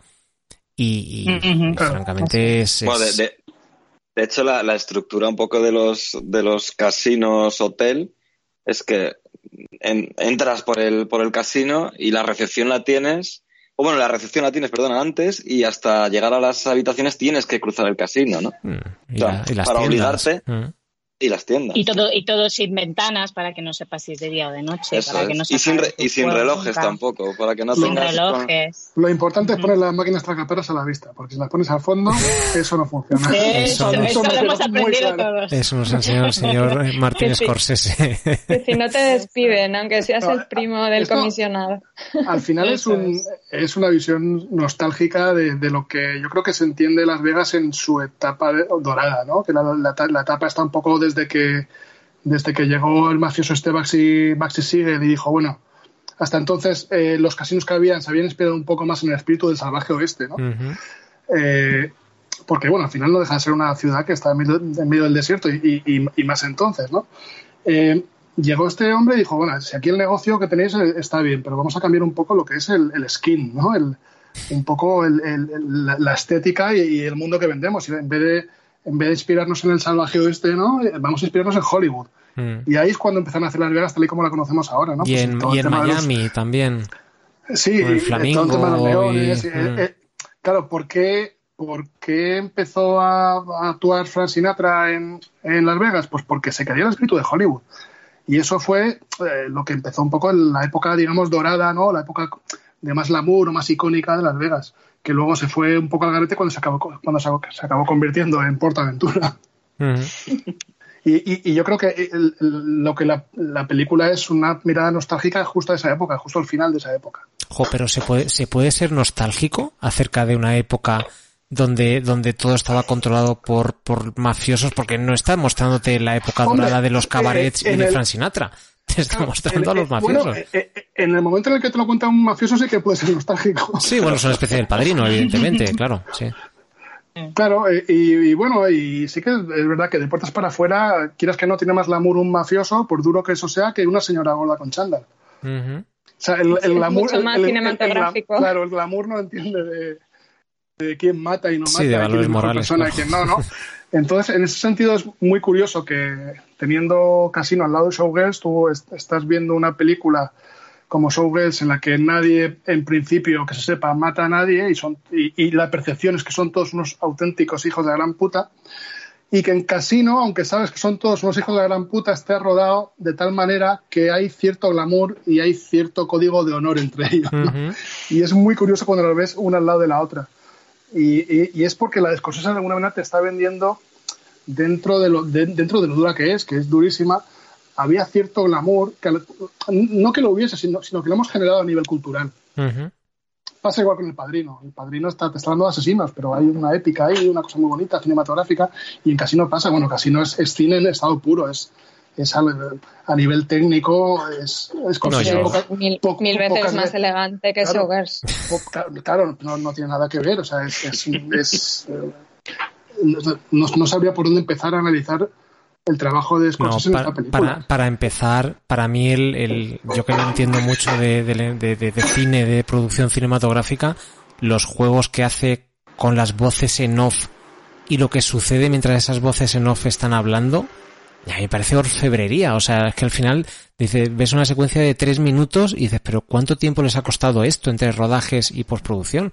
Porque es una sucesión de planos milimétricamente puestos y cómo cambias eh, el punto de vista y demás. Me, me, me parece un trabajo. Y es que además son, son, varias voces en off. No es una persona única que cuenta la historia, sino te va contando la historia uno. Luego te la cuenta el otro personaje. O sea, y va así haciéndote sí, como... pues, todo el puzzle. O sea, como Incluso cuatro, la misma voces. escena, las, mm. los, dos, los dos hablando, las dos voces en off hablándote sin cambiar el punto de vista, simplemente distinta voz en off, ¿no? Contándote lo que mm. está ocurriendo, lo que están pensando. Sí, hay un poco es donde se parece ser, ¿no? O a mí yo capto un poco más la posible influencia de un libro, ¿no? Porque ahí sí que hay un narrador tipo como si fuera el escritor que está escribiendo un libro, ¿no? Pero evidentemente un libro difícilmente está escrito a dos manos, a cuatro manos, ¿no? Eh, aquí hay una cosa muy bonita que es que eh, las voces, las voces no, eh, normalmente son las de Robert De Niro y, la, y, las de Joe Pesci, que se van un poco intercalando, pero como aquí Scorsese está, está on the top, o sea, está eh, mucho mejor no, no podía estar, el tío se atreve con todo. Y hay un momento que yo no me había dado cuenta, hay un momento ya casi al final de la película en el que de repente mete otra voz en off de un secundario. Sí, señor, de, pero de, que, del jefe de los del clan, ¿no? Del, del señor sí, Green no, este. Recuerdo, o este. es, un, no, es, es, un secundario con un, con un tupé y... y, y, y el que lleva los maletines. ¿No? Sí, puede ser, no, no, recuerdo, pero bueno, uno creo que lo has visto mucho estar por ahí por la película y tal, uh -huh. ¿no? pero que nunca ha tenido voz en off y de repente la tiene en una única escena y nunca más la vuelve a tener. Sí, sí. O sea, eh, de, es, el, es, el, el, es, el, que le preguntan acerca de si estaba teniendo relaciones eh, sí, el personaje sí. de Pesci con la mujer uh -huh. de, de De Niro te tienes que atrever a hacer eso. O sea, tú has establecido que, que una historia la van a contar entre dos voces y de repente cuando casi está a punto de acabar la película, porque narrativamente es lo mejor, de repente hay un señor que te dice dos frases en voz en off y dices, ¿este quién es? Pero es que funciona. Funciona. En, en- en esta película a Scorsese le funciona absolutamente todo. Y está, está tan bien hecho que para alguien eh, tan despistado como yo, vamos a dejarlo ahí, eh, a mí me, a, a mí mucho, a mí como me compliques mucho la trama de una película o pasen muchas cosas o haya muchos personajes, a mí me cuesta. Yo Juego de Tronos hasta la cuarta temporada no reconocía a nadie. No, o sea, no, no me meto, no, Ni a los dragones. no, no sabía distinguir un dragón de otro. o sea, era, era como un. ¿Y ese quién es? ¿Y ese- Pero ese había salido antes, sí, hombre, ese es de la primera temporada, no, no me enteraba de nada. Pues yo con dos voces en off me podría, podría haber flipado. Y en cambio no, a mí no me saca de la película en ningún momento. Es verdad que también contribuye que la voz de Joe Pesci y la de Robert De Niro son muy distintas. Muy distintas, la de sus personajes también, evidentemente, ¿no? Son muy, muy, muy, muy distintas. Pero, pero no me, no me cuesta nada seguir lo de una película de 180 minutos, no, no sé si llega a las 3 horas, pero, pero no pierdes el hilo en ningún momento y estás todo el rato. Y otra cosa que quiero destacar también, no sé si ha llegado el momento de hablar de ello, es el papelón de Sharon Stone. Ya te digo. Sí, sí, sí, sí. Está espectacular a todos los niveles, vamos, o sea, es que eh, tanto por arriba como por abajo me, me, me, me parece que hace Yo muy creo que bien. la nominaron al Oscar, ¿no? Sí, sí, Sí, estuvo sí, nominado. la nominaron. Mm, Pero No se sé la, quién se la si llevó hubiera, salido, Elizabeth si hubiera salido más en la película, si hubiera salido, sí, seguro. Si hubiera salido más en la película, yo creo que sale muy poquito, ¿verdad? Y como muy um, suelta en distintas escenas. Si hubiera salido más en la película, yo creo que se hubiera llevado el Oscar. Se Mm. le quedó corto el papel, podría haber hecho Pero mucho más. sí, sí, pero sí, sí, sí que es cierto que viendo la película tú la ves a ella y dices, "Jo, ¿cómo es que esta mujer luego no, Eso no es. llegó a, a- a- a- a algo más que al Sí. chiste de Sharon Stone, ¿no? En este caso y poco más. Porque es que lo que hacen No, estas no, es es, es- es absolutamente espectacular. O sea, Es tienes muy buena. Escenas cara a cara con actorazos como, como los que tiene ahí y están, no, no es que está a la altura, es que vamos, es, es un espectáculo, es increíble. Sí, sí, es me- Y lo guapísima que sale también. Bueno, sí, sí, eso y es. eso- Elegante parte. tiene que estar y, y chabacana cuando tiene que ser chabacana, Sí, ¿no? Porque sí, sí, y, y totalmente ya degradada cuando, cuando ya está hecha una yonki, eh, también te la crees totalmente. Ah, está muy, muy bien. Y ese James Wood. Ese James Woods. Mira, eh, James Woods que es un, es, un, es un personaje que podría haberse escapado de Showgirls y y haberse colado en esta película. sí, justo. Tiene una pinta también de tío sudoroso y repugnante. Probablemente podría haber sido perfectamente un ex de Nomi Malone. es verdad que sí. Perfectamente. Eh, O podría haber Del, sido del que huye. Es el que huye. Y te, te, te da una grima cuando eh, trata a la niña en plan, la voy a meter en una caja y la voy a mandar Hostia, sí, sí. en cachitos a no sé dónde, no sé qué. Claro, Bueno, pero y- al, y- al parecer Sharon Stone eh, em- empujó a, a la niña que hacía de su hija, el personaje de Amy, creo que se llama, ¿no? La niña, no me acuerdo. Amy, sí. a, a putear a James Woods en, en Toma. Por eso cuando ella está al teléfono, que cuando está llamando a, a Ace y le está diciendo, ¿crees que podría volver y tal? Y está ella histérica, de fondo se le ve a la niña como hacerle así en la cara y, y- y, putear un poco a James Woods. No, no, este, este Sí. juego de, de- Porque en realidad la historia es, es muy sencillita, no... O sea, es lo que es. Él pasa a formar parte de, de la del control de los casinos, tiene, se enamora de ella, porque en realidad la, la película es casi un, casi una historia de amor, ¿no? Em- Empieza hablando de, de en esa voz en off de lo importante que es el amor y de proteger a la persona a la que quieres. la y de cómo- confianza. Exacto. Y, y, Como la traicionado. Mm. y, y él casi todo lo que hace está basado en, en lo que siente por ella y en este eh, la tengo que proteger de sí misma no puedo estar con ella pero al cambio le doy todo lo que necesita y le doy y, le- y hago ojos incluso ciegos a veces cuando le da la pasta al otro Sí, hay, hay una frase ahí muy clave cuando dice, no es que no le quisiera dar el dinero, el problema no es el dinero, él, él no le importan los dos millones de dólares, es que si le doy el dinero sé que no le voy a, no le voy a volver a ver el pelo. exacto. Entonces, eh, es una manera que él tiene de, de atarla, eh, un poco mezquina, pero también ella en realidad es, es bastante honesta, ella se lo dice, mira, yo no te quiero, a lo mejor de esto sale cariño, pero en realidad ella es, es honesta, no le miente en ningún momento. Mm. No, pero yo, yo creo que si algo tiene esta, esta peli, a diferencia probablemente de Showgirls, o, o quizá tampoco si nos ponemos a analizarla, es, es esa honestidad o esa coherencia que tienen todos los personajes. O sea, yo tengo una, como decía Nacho antes, yo tengo un código de conducta y tengo esta forma de llevar mi vida a mis negocios y no me salgo de ella. Y, y aunque eso suponga tener que renunciar a otras cosas que forman parte de mi vida, tiro para adelante. Y, y- y sucede, ¿no? Y los Claro. dos hermanos acaban eh, enterrados en, una- en un campo de maizal p- porque no quieren dejar de ser quien son. Sí, sí, con el personaje de Joe Pesci pasa igual. Y cuando explica, mira, yo, es que esto es lo. Cuando le dice al abogado que quiere su dinero y tal, es que esto es lo que yo soy. Eh, yo, yo no tengo miedo, yo soy así. Yo te voy a abrir la cabeza si no vienes mañana y me traes mi dinero. Y yo acabaré en la cárcel, pero me da igual. Esto es lo que yo hago, es a lo que me dedico, es mi, es mi business esto. Además le Ahí dice, lo dice, muy claro. Le dice, te abriré la cabecería a la cárcel y cuando salga volveré y te la volveré a abrir, ¿no? Con, con suerte saldrás del coma y, y te la volveré a abrir. Parece ser, por lo que he leído, las, las escenas, eh, esta, esta que, le, que la aprisionan a una persona para intentar sacarle la información en una prensa, Sí. todas estas escenas parece que están relatadas, o sea, est- están verificadas que son, que fueron reales, ¿no? En, en, en el mundo, en el mundo gángster de, de, Sí. de Esta peli está historia. siendo- es un documental de esto, pues pura información de cómo funcionaban esos casinos. Eso es. Mm. Y, y está, claro, porque eh, cuando se rodó en 1994, entiendo, gran parte de ese imaginario de, de- de Las Vegas no existía, ¿no? No sé si, si está todo reconstruido, si es eh, rodado allí en estudios, no, no, no sé, es que no he visto Yo, nada. yo por, lo, por lo que he leído, se rodó en el Riviera. Todo lo que es, porque les Interiores. era muy Ujú. costoso, interiores, sí, era muy costoso, eh, o les costaba más montarse y iba a quedar menos realista. Entonces no sé si, no recuerdo ahora mismo cuánto tiempo estuvieron, pero no sé si estuvieron dos, tres semanas, no, más- más, más de tres semanas. Bueno, X tiempo en el que tenían eh, por las noches, mm, no sé si eran de cinco horas eh, nocturnas, tenían una parte del, Claro. del, del casino porque no podían cerrar el casino, vamos. eh.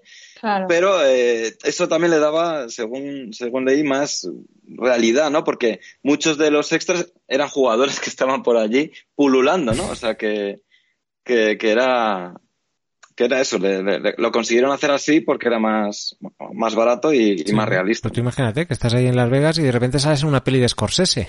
O sea, Fíjate. casi nada. Yo quería comentar, eh, la película está, eh, Las Vegas, eh, bueno, Las Vegas y todo el mundo que sale en la película salen, salen, eh, preciosos todos porque tiene una fotografía eh, espectacular de, de Robert Richardson, que bueno, eh, bueno, ha hecho mil cosas. Últimamente trabaja mucho con Tarantino. Es que tema de Tarantino todas las, él. Y tiene un, un detalle que aparte es muy característico de, de este director de fotografía y que luego lo han copiado bastante en, series y tal, que es una cosa que a mí me encanta y que a lo mejor os dais cuenta. En esta película eh, pasa muchas veces que de repente, eh, sin justificación alguna, hay un, hay un focazo de luz blanca Sí, arriba. sí, sí, y, es verdad. y- y- y- y están sentados en una mesa y hay uno de ellos que tiene un focazo de luz blanca arriba o están por un pasillo y de repente pasan por un focazo de luz blanca. Y es una cosa que dramáticamente queda muy bien y que tengo entendido que este hombre se lo inventó aquí, precisamente. Mm. Y que luego, si no recuerdo mal, en, en series como el, ala- el ala oeste de la Casa Blanca y tal, eh, hicieron también alguna, alguna cosita en ese sentido. Y lo quería yo, lo quería un poco destacar porque a mí es un- una cosa que siempre me llamó la atención y que, que me, me parece súper chula. No, a mí me encanta, me encanta el desierto en esta película. Sí. O sea, que es Sí. esa cosa de Las Vegas, que es al final es un minuto caminando hacia afuera y ya estás ahí. Y esa reunión de, de De Niro y en, en el desierto, que, que llegan cada uno en su coche, que me imagino luego a un pobre hombre barriendo las marcas del coche para volver a rodar esa escena, ¿no? Porque obviamente tiene que haber hecho eso 400 veces. Espero que lo hicieran bien a la primera es, es visualmente es maravillosa y te hace sentir eh, eh, que, que estás ahí, porque Las Vegas es mucho neón y te marea mucho, pero ese desierto de entrada que, te, que te mete en la ciudad es casi de lo más bonito. La de lo más bonito, pero no sé si lo decían en la película, que no puedes estar una milla adentro, ¿no? Y ya, y ya has entrado suficiente, ya te quieres ir rápido. Lo que no quieres es seguir adentrándote en ese desierto lleno de agujeros por lo que pueda pasar La de problemas que se han solucionado en ese desierto, ¿no? en esos desiertos. Total, total. A- Antes he comentado una escena pequeñita de Showgirls para cerrar y ahora voy a comentar una pequeñita de Casino. Venga. que, que mira que, que mira que tiene mil cosas, ¿no? Pues todos esos montajes. ¿no? Joyitas. cuen- joyi- bueno, claro, te- te tiene- todos son joyitas. Pero a mí hay una que me encanta, que es cuando Robert De Niro descubre a la gente que está haciendo trampas en las mesas. Que es un, Ah. es, es un montaje de planos maravilloso de- del tío mirando, miradas suyas, cómo se acerca a las mesas, cómo se agacha, cómo finge, finge que, se está subi- que se está subiendo el calcetín y el tío mira para un lado, hay una panorámica y ve como uno con un dedo hace una, una seña a otro que está en otra mesa y, y bueno, es una cosa que, que lo ves y parece sencillo, Mm. pero que está planificado con una claridad que, claro, tienes que ser alguien que, que, que quizá entienda un poco de cine, ¿no? Sí. Como es el caso. De Scorsese para arriba, tienes que ser. Claro. Y, y a mí ese, ese, ese momento siempre me, me- me maravilla. Mm. Bueno, y el desenlace también es muy bueno cuando le rompen la mano a, a- a uno de ellos y llevan al otro y le dicen, te puedes ir de aquí sin una mano y con el dinero o te puedes ir de una pieza sin el dinero y evidentemente el tío escoge, escoge ese sin el dinero.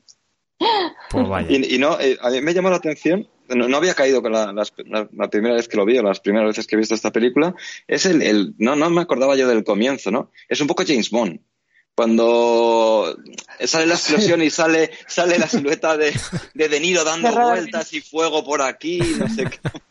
Faltaban un par de chicas Pues es- pero, Sí. pero sí. Y burbujas. y- Pero cambias la música, pones Goldfinger y te Sí, pega, sí, ¿no? Dando vueltas así.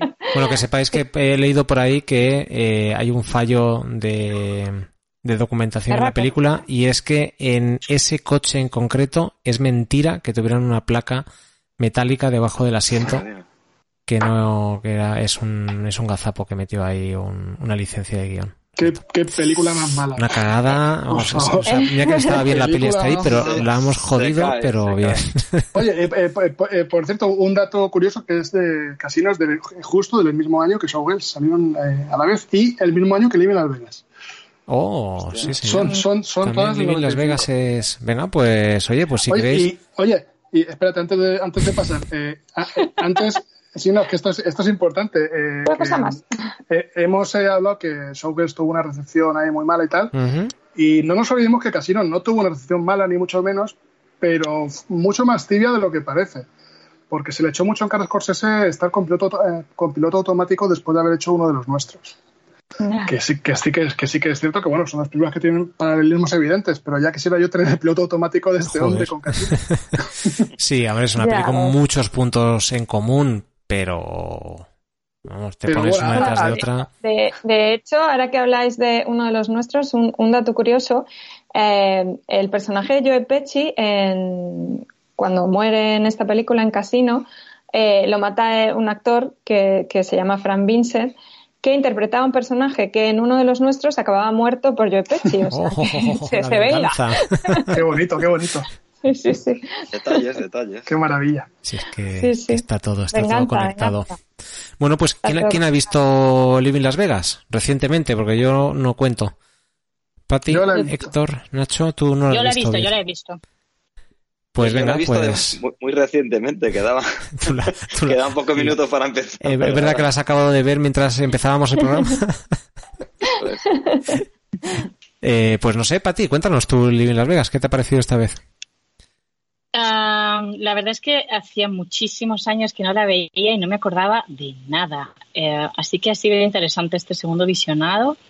Ah, ¿Cuento un poco sinopsis? Sí, por favor. ¿De primeras?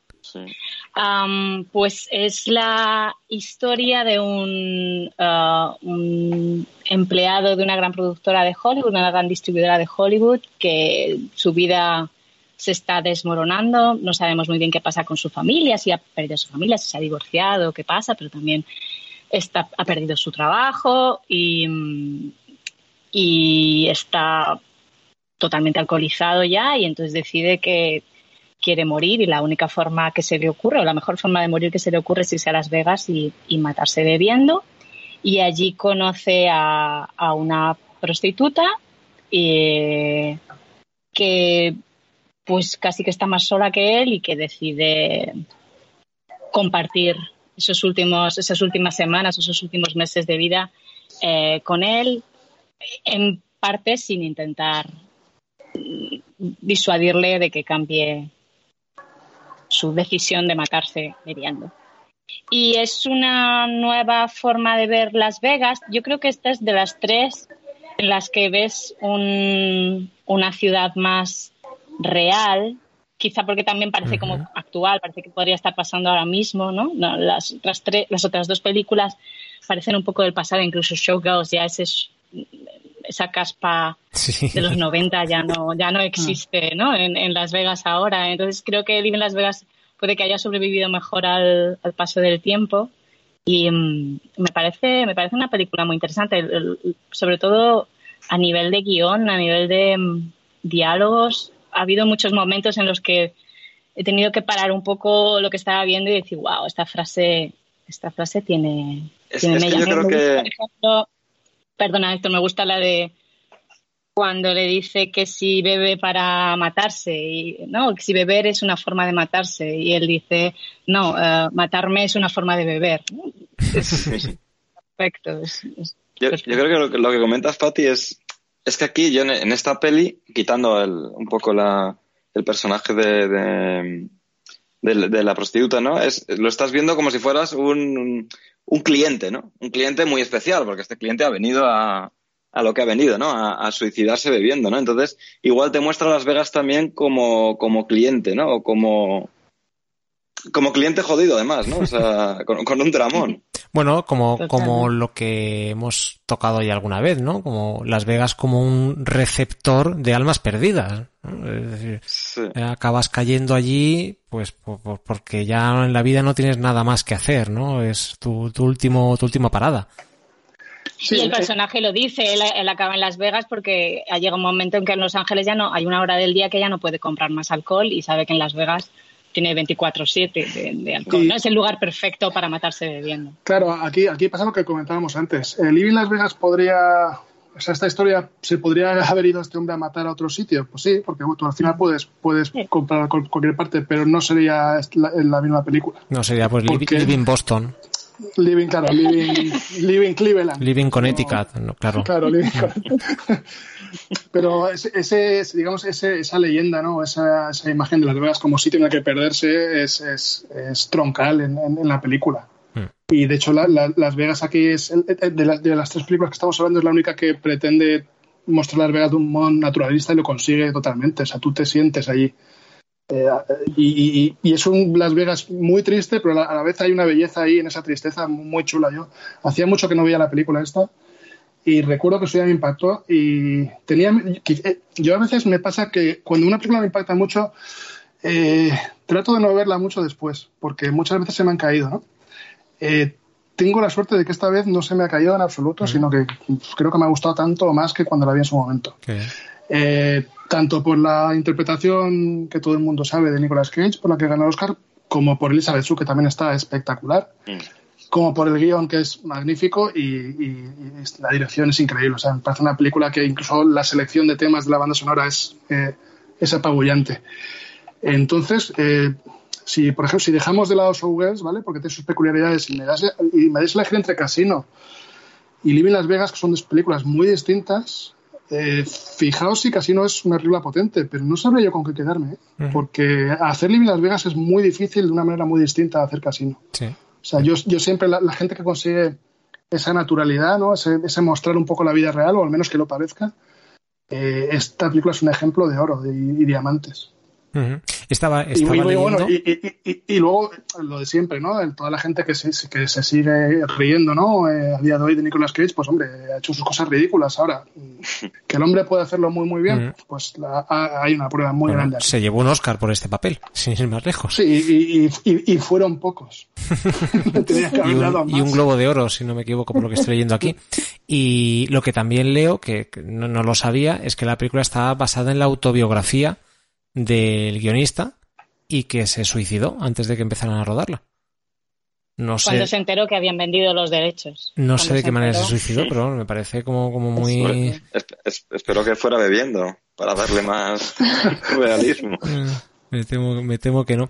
Pues y, claro, es una peli eh, pequeñita, ¿no? Es una peli que, que entiendo que costaría poco y que tendría poca repercusión, ¿no? Es, de estas que, que quizá ha resonado más de lo que en su día fue. Bueno, fue una peli, según tengo entendido, independiente, que bueno, que se, se habló muchísimo de, de Living Las Vegas en su día, y yo creo que incluso antes de antes del Oscar, pero precisamente por, por la interpretación de Nicolas Cage, ¿no? Mm, final, y, la, y la lo canción de Amaral también ayudó. eh, eso es, eso es.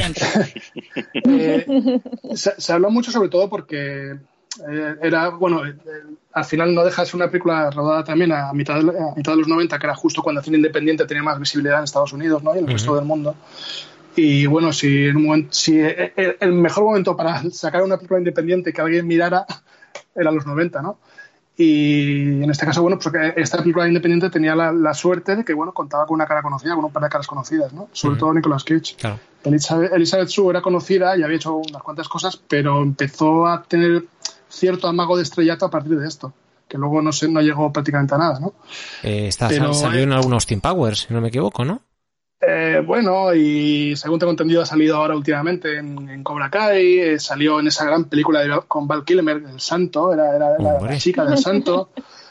Pero bueno, que su, su película, o sea, de- a partir de, de Living Las Vegas fue su gran momento y no, pues por lo que fuera, luego no, esa, esa promesa ¿no? de estrellato no, Mm. no se llegó a cumplir. Eh, pero se habló mucho de ella por, por- porque se veía mucho que la interpretación de Nicolas Cage era muy premiable y porque la película en sí es muy buena película.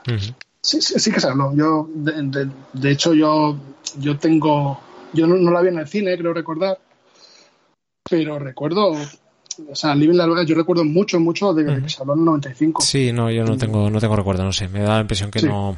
Pero bueno, evidentemente, eh, un hito como un Oscar a, a la mejor interpretación masculina Bueno, y de hecho. Y, y- un detallito, que es la única película de las tres que hemos hablado que tiene Las Vegas en su título y eso también, quieras que no, es, es sintomático. ¿no? Las Vegas también es un, es, es un personaje importante.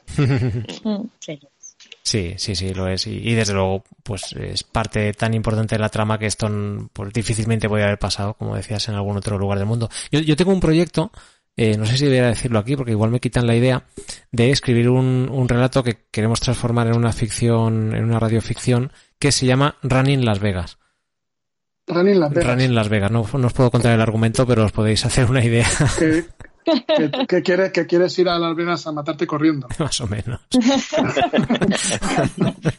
Es, es, es ciencia ficción porque no puedes correr por Las Vegas a ninguna hora del día. ¿no? Sí, total. Solo están, solo están a, a 47 grados en determinadas épocas del año.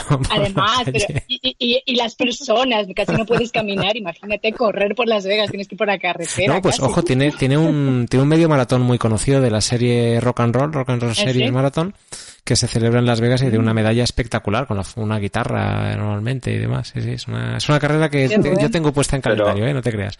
Pero, ¿qué no se celebra en Las Vegas? Se, se celebra Ya. todo allí. Eh, Convenciones, yo creo que es la ciudad que más convenciones seguramente celebre Sí, sí. del mundo, ¿no? Tiene, tiene programas de estos de construir casas, ¿no? Los hermanos Ismael, estos tienen allí su propia casa, los hermanos Scott.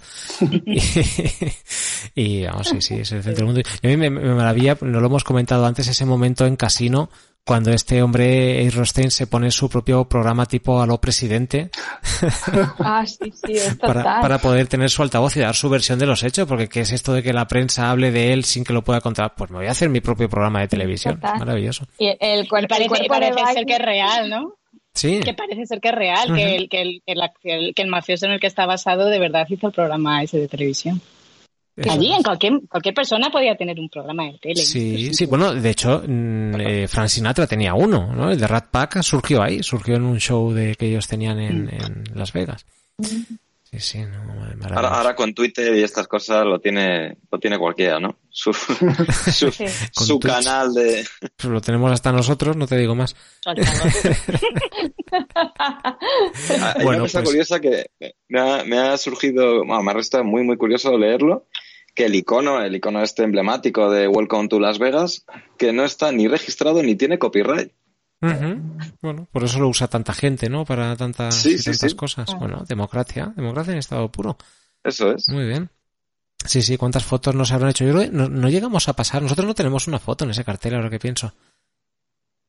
Es que está muy Ah, fuera, está, sí, está lo- fuera de los límites. vimos a la- entonces a la- tienes que desviarte mucho. Ah, lo vimos a la entrada, yo creo que sí que pasamos por allí, a la entrada o a la salida, porque entramos conduciendo mientras sonaba eh, Viva Las Vegas de Elvis en el coche, no puede ser de otra manera. Como debe ser. Y como sí, sí, sí, ser. fue toda una experiencia entrar conduciendo Y a, a Las Y Vegas. salimos con, con Frank Sinatra, ¿no? Es posible. Ca- cantando New York, New York. ¿no? Sí, no, no, no- no llegamos tan lejos eh, conduciendo. Pues me gustaría acabar, eh, bueno, digo acabar porque igual nos, nos puede llevar un poquito más, y es eh, que cada uno intentéis eh, recordar o hablar de, de brevemente de una película que no hayamos mencionado todavía y que Las Vegas sea parte importante. La primera que os venga a la cabeza, si voy a hacer una burrada, pues tipo, no sé, Mars Attacks, que sale Las Vegas. Eh, no sé quién quiere empezar. Héctor. Uy, uy, pues venga. Eh, a mí, a mí sale- me salen varias, pero si tuviera que... Por, por, por quizá, además es, es- es- es- igual es la más, la más tonta, ¿no? Pero la de Resacón en Las Vegas, a mí, a mí me resultó muy... Yo no sé si, si esto... A mí me resultó muy original, ¿eh? No sé si desconozco si antes de esta película ya se había hecho algo parecido, en el sentido de, de, de- de ir reconstruyendo lo que ha pasado eh, a lo largo de la película y todo un poco cómico, ¿no? No sé si esa fórmula ya se había usado antes en la comedia, ¿no? Pero a mí me resultó, me resultó un poco, o sea, una idea muy, muy original. Ya te digo que no había visto nada antes, que probablemente lo haya habido, ¿no? Porque esto estará inspirado en algo, ¿no?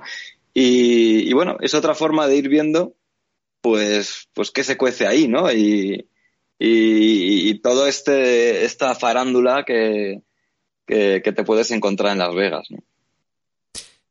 Sí, sí, hombre, eh, eh, hombre no, creo que sea original, no, no creo que, yo ahora mismo no me viene a la cabeza argumentos parecidos o eh, giros de o usos en un guion de la estructura, pero no parece muy, muy innovador. Lo que sí es verdad que en ese momento que llegó, pues, pues eh, sorprendió un poco por frescura y por, y por forma de contar y porque yo creo que estábamos bastante necesitados de comedias así un poco ligeras y despreocupadas y esta nos la dio y es una comedia. Pues eh, a- hablando un poco de, de este, de este modelo de películas, eh, me ha recordado a otra película que tiene lugar en Las Vegas, si no recuerdo mal, que bueno, viene, viene a ser un resacón en Las Vegas, pero bastante más hardcore. Es de, un- es de unos cuantos, es de unos cuantos años antes. Me la vas a quitar. eh, y, y- y es una peli, a ver si es Very Bad Things. ¡Hombre! Hostia, qué buena, Claro que qué sí, buena. es, la, es la que yo tenía en la cabeza. Pues dila, dila- dila- dila tú porque yo tenía otras. No, pero. Very Bad Things, justo, es que es lo que acabas de contar, es un resacón en Las Vegas, pero mm, menos edulcorado, Es- es y dramático. más Las Vegas, es más bruto, es más... Es, Eh, yo recuerdo que aquí en España al menos el póster era eh, Christian Slater y Cameron Díaz y si Sí. tú, claro, tú veías eso, veías Bad Things y, y parecía que aquello era una comedia romántica. Efectivamente. Yo la, yo la vi en el cine y se salió mucha gente a la, a la media hora como diciendo, joder, acaban aquí de matar a una prostituta, le acaban de, de cerrar las piernas, aquí le están metiendo, le están metiendo una bolsa. esto es más serio de lo que yo pensaba. No sé dónde está. Sí, pero yo- yo la, la- recuerdo eso, la sí. peli es, la peli es una comedia, es, es, es divertida, lo que pasa es que es muy bruta, sí. claro. Y, y cómo se va complicando todo, pues eso, muere accidentalmente la prostituta que habían traído a la celebración de la eh, despedida de soltero y, intentando tapar eso acaban matando a un agente de policía, acaban matando a no sé quién, se ven enredados en mil cosas y acaban todos presentándose de nuevo a, bueno, volviendo a sus casas para celebrar la boda y entonces la que se resulta ser más terrible de todas es la propia novia, ¿no? Es, es- es un, un giro de, de argumento divertidísimo, sí, sí, yo me, me, me, me encantó y me, ha recordado eso, es la que estaba pensando. Pues nada, Nacho, te toca. Yo, yo la que me viene eh, fundamentalmente por dos cosas, porque al igual que Showgirls fue un fracaso morrocotudo y porque Las Vegas, o sea, no se puede entender esta película sin Las Vegas, es Corazonada de Francis Ford Coppola. Hombre. Eh, que es un, un musical carísimo que se le ocurrió a este hombre cuando estaba ahí on fire después del Padrino 1, 2 y tal, y era el, el- puto amo, pues eh, invirtió mucho dinero eh, y no, no recuperó nada de él. Eh, de hecho, eh, recreó gran parte del Street de Las Vegas en estudio Ujú. eh, y bueno, se eh, rodó la película de- con, con uno- con, eh, una- unas técnicas nuevas y tal, y se comió una mierda este el amigo Francis Ford. Pero, y, y la película es una de esas películas que es como bastante fallida en muchas cosas, pero es muy chula de ver, porque o sea, si no la habéis visto, al menos una vez hay que verla, es un, es un musical casi puro. Mm, Yo no. yo Es no la, la- es, la, historia- es la historia de una pareja que vive en Las Vegas, creo recordar que una camarera y bueno, él no, no recuerda a qué se, se dedicaba, y cómo se, se va desmoronando su, su relación eh, porque, bueno, tanto él conoce a una chica como ella conoce a un chico. Y bueno, toda esta, esta separación poco a poco de esta pareja, pues te la van contando con, con, distintas, con distintas canciones, con una iluminación espectacular y con unos efectos fotográficos bastante punteros que curiosamente luego Coppola mucho lo rescataría para el Drácula. Y vale mucho la pena verla. Suele estar en filming, digo, por si alguna vez os apetece. Eh, no sé si ahora mismo estará, pero suele estar. ¿Vale? Eh, esa es la que yo recomendaría de, de Las Vegas, aunque hay muchas más muy bonitas. Eh, pues, eh, ¿Corazón salvaje? Eh, ¿Acaban en Las Vegas o pasan por Las Vegas en algún momento? Es que pues recuerdo a Nicolas Cage vestido de Elvis y como muy extraño. No, no lo recuerdo, no, me suena. O sea, sí que recuerdo un tema muy desértico, pero es que hace mucho tiempo que no la veo. Sí. Y claro, ya está Nicolas Cage, ya me confunde, ya no sé si va a Las Vegas o no, no, no va a Las Vegas. Porque, pero ¿sabes otra, de, otra de Nicolas Cage en la que sí que va a Las Vegas? Hay una que es eh, Luna de Miel en Las Vegas, Ajá. pero hay otra tercera vez que fue a Las Vegas, que es en Conner, si no recuerdo mal, eh, van en el avión y al final empotran el avión en, en Las Vegas. Es verdad. o sea, Nicolas Cage siempre, por una manera u otra, acaba en Las Vegas. Es muy, es muy de Las Vegas. Va a acabar actuando allí en algún casino. Sí. Pues, eh, ¿quién me falta, Patti? Sí, yo la verdad es que Vegas eh, me acuerdo de las de Oceans, que eran, Oh. no es que sean la creen de la creen de las películas, pero tenían ese rollito Rat Pack, ¿no? De, de ese glamour eh, un poco Sinatra y luego la trama te puede gustar más o menos, pero me, me- esa- esas imágenes que me traen de esos casinos me gustaron. La, on- la 11 y la 13, ¿no? También salían en, Sí. en Vegas, creo. sí. Le- eh, ¿Habéis visto la original? La original está protagonizada por Frank Sinatra, de hecho, ¿no? No la he visto, me encantaría. E- Era la que tenía la idea de ver antes Ujú. del podcast, pero no la he conseguido encontrar. Eh, habrá que bajársela, eh, Uy, comprarla. Habrá que esperar, esperar que la pongan en la 2. Sí. Oh, si yo viera aquí la 2. Si yo viera aquí la 2. ¿No puedes? No, a, a ver, a ver cómo la encuentro. No, bueno, a veces, a veces algunas cosas sí puedo ver de Radio Televisión Española, pero se suele colgar mucho la página. Oh. No, no funciona muy bien en el extranjero. Vaya.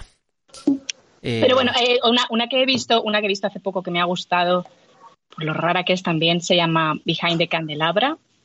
O sea, Detrás del candelabro o algo así, de Michael Eso. Douglas haciendo de Liberace y Matt Damon haciendo de su amante asistente. Me ha parecido súper extraña. La vida de este hombre debió ser muy apasionante. Y eh, hay ese otro Vegas de excesos, de, de ricos riquísimos que no saben qué hacer con su dinero eh, y viviendo allí en Las Vegas eh, durante años mientras hacen su espectáculo. Es otro, otro, otro ángulo de Las Vegas muy, muy interesante. Y las interpretaciones de los dos, a mí me echaban un poco para atrás, porque, bueno, Mm, normalmente me, me hubiera gustado a lo mejor que sus personajes los hubieran hecho eh, actores homosexuales y no Michael Douglas y Matt Damon, que, es, que de primera se va a chocar tanto. claro. Pero los dos están bastante comedidos y los dos están, creo que hacen un buen papel. Incluso Michael eh, Douglas se parece físicamente a, a Liberace. Curioso. Y está bien, es una peli para televisión, pero con dos actorazos. Entonces, Sí. Bien, tiene, tiene interés. Si le echáis un ojo, que la he visto en Netflix o en HBO. Sí, eh, eh, es de HBO, sí. No, no, no me suena a mí. Oye, un, un dato, la, la peli de Sinatra de Ocean's Eleven se puede ver en Filmin. La Ah. original, Filmin. La original, no sé si pagando, o sea, no. No. Filmin en Estados Unidos me temo que... Yo no Y, tengo. y- no. y- y en internet la, la- la han traducido como la cuadrilla de los once. Sí, Queda mucho sí, mejor. sí. ¿no? No, en internet no. Yo creo que, que cuando se estrenó aquí Sí, se estrenó con ese aquí en. España era así. Mm, Mm. sí, sí. La cuadrilla. Eh, Bir, tú habías comentado, no me acuerdo, no, no, no he apuntado la tuya. ¿No? Ah, No, ¿qué decía yo, digo, digo, no. ¿cuál ha dicho Bir? No me acuerdo, pues. No. Te hemos dejado para el final. Sí, yo te- tenía en la cabeza algunas de las que habéis mencionado, pero así que se me ocurra, pues eh, Miedo y Asco en Las Vegas, que también tiene Las Vegas en el No título. podía faltar, por supuesto. Bueno, tiene todo, miedo y asco. Este eh, road trip eh, lisérgico eh, de, de Terry Gilliam. Y nada, con un, con un canto a, a las drogas y al, al- Básicamente es que la peli es eso, ¿no? Ah, El- el- la mescalina, sí. Dos, dos que van a Las Vegas y se ponen hasta las orejas porque el maletero lo llevan, en vez de ropa, llevan de todo ahí. Y, nada, eso no sé, se me ocurría eso. ¿Y la, la, has visto, la, habéis visto hace poco? Porque yo me hubiera gustado verla estos días. Yo había pensado en ponérmela porque es que no recuerdo nada. O sea, solo que es eh, loquísima. pero, pero, es que es, es, normal que no te acuerdes de nada. Yo la vi hace un par de años y es que, claro, el argumento es, digamos que disperso. Es que no, no tiene es, Claro, es fundamentalmente Johnny Depp y Benicio del Toro poniéndose hasta el culo y les pasan cosas, pero son cosas que tampoco tienen demasiado sentido, entonces es complicado recordarlas. Sí, sí, sí. Pero está bien, la película es, sale, en Las Vegas eh, como personaje. Claro, tiene Las Vegas en el título, pues eso, sí. es que cumple los criterios. La que, la que no hagáis el esfuerzo de, de ver es Viva Las Vegas de, de Elvis, no, o sea, no. No hagáis el esfuerzo. ¿No? Es, es, un, es un episodio que puede estar en cine de barrio fácilmente. Cine de barrio cuando, cuando ponen películas aburridas. Es una peli, una peliñoña de, o sea, tiene, tiene un par de puntos interesantes porque ves en Las Vegas de los años 60 real, porque yo creo que sí que está rodado directamente allí, pero el argumento es una totuna. O sea, es una historia de amor con canciones de Elvis para adelante y para atrás. Y... Era, como las que hacía aquí Joselito, ¿no? Igual, igual, igual, igual. Es como, sí, como las pelis de Rafael, exacto. Sí. Claro. es lo mismo, eh, una pelea a mayor gloria de, de Elvis y, y, eh, ojo, como musical, canciones de Elvis, pues evidentemente eh, está bien, ¿no? Eh, funciona, pero bueno, es, es una, un pastelito. Pues nada, amigos, oye, yo creo que hemos hecho un buen repaso por la ciudad del pecado, que yo creo que ahora es menos del pecado que nunca, pero... del pecado. O por lo menos eh, del pecado, no sé cómo llamarlo, de, de, de, o sea, no, mejor dicho, creo que es una ciudad menos peligrosa de lo que, de lo que ha sido, pero sí que sigue siendo bastante del pecado. Eh, no sé, ¿alguna cosita más que añadir? ¿Algún... La, la, última, la última, última, ¿no? No sé si es la última que han hecho de, de Las Vegas, pero ha sido esta de, esta de los zombies, ¿no? De, la del Snyder, ¿no? El, Sí, ¿Cómo se llama? el Army, Army of the Dead. Correcto, mm. correcto, sí, correcto. Así que, que se han tocado todos los géneros. Con entronca, este, entronca muy bien con el final de Casino, totalmente. Las Vegas lleno de zombies, pues ya está, es, es lo que nos quería contar este hombre. pues nada, pues ha sido un verdadero placer compartir esta mesa de, de casino con vosotros. Nos lo hemos pasado muy bien. Ha sido una velada muy interesante. Espero que los que nos estéis escuchando hayáis disfrutado tanto como nosotros haciéndolo. Y ha sido como siempre y por orden de aparición contar con Virginia. Muchas gracias. Nada, a vosotros, encantada. Igual que contar con, con, los apuntes siempre interesantes de Nacho Macho. Muchas gracias, Nacho. No va más, no va más. no va más, señores. Pati, espero que te hayas pasado muy bien. Contamos contigo más veces. Me lo he pasado pipa. Ojalá, ojalá. Muchas gracias, chicos. Muchas gracias a ti por venirte. Y Héctor, como siempre, como no. Pues muchas gracias y, y bueno, y y que ha sido algo también muy especial que está aquí Patti, porque a mí me hacía, me hacía mucha ilusión. Hombre, por supuesto, has sido tú el, el intermediario de la negociación con, con Patti, así que nada, muchas gracias también, de verdad, ha sido muy, muy divertido. Y sin adelantar el tema del próximo episodio, decir que vamos a intentar grabarlo en las próximas dos, tres semanas y que tiene que ver con algo que está sucediendo hoy mismo mientras grabamos este programa y sucederá en las próximas semanas en alguna localidad española eh, al lado de la playa, que no puedo decir su nombre, pero tiene un festival de cine de, de terror y fantasía. ¿No será, no, será, La Palma? eh, bueno, oye, ojo, a lo mejor sí, a lo mejor cambiamos de idea. Allí, ahora, tiene festival. Sí. sí, tiene bastante festival, efectivamente. Pues nada, chicos, eh, muchas gracias como siempre y a todos los que nos habéis escuchado, gracias por estar al otro lado y que sigáis escuchando podcast de lo que queráis, que siempre es un gusto aprender y compartir cosas con, con vosotros. Adiós, adiós.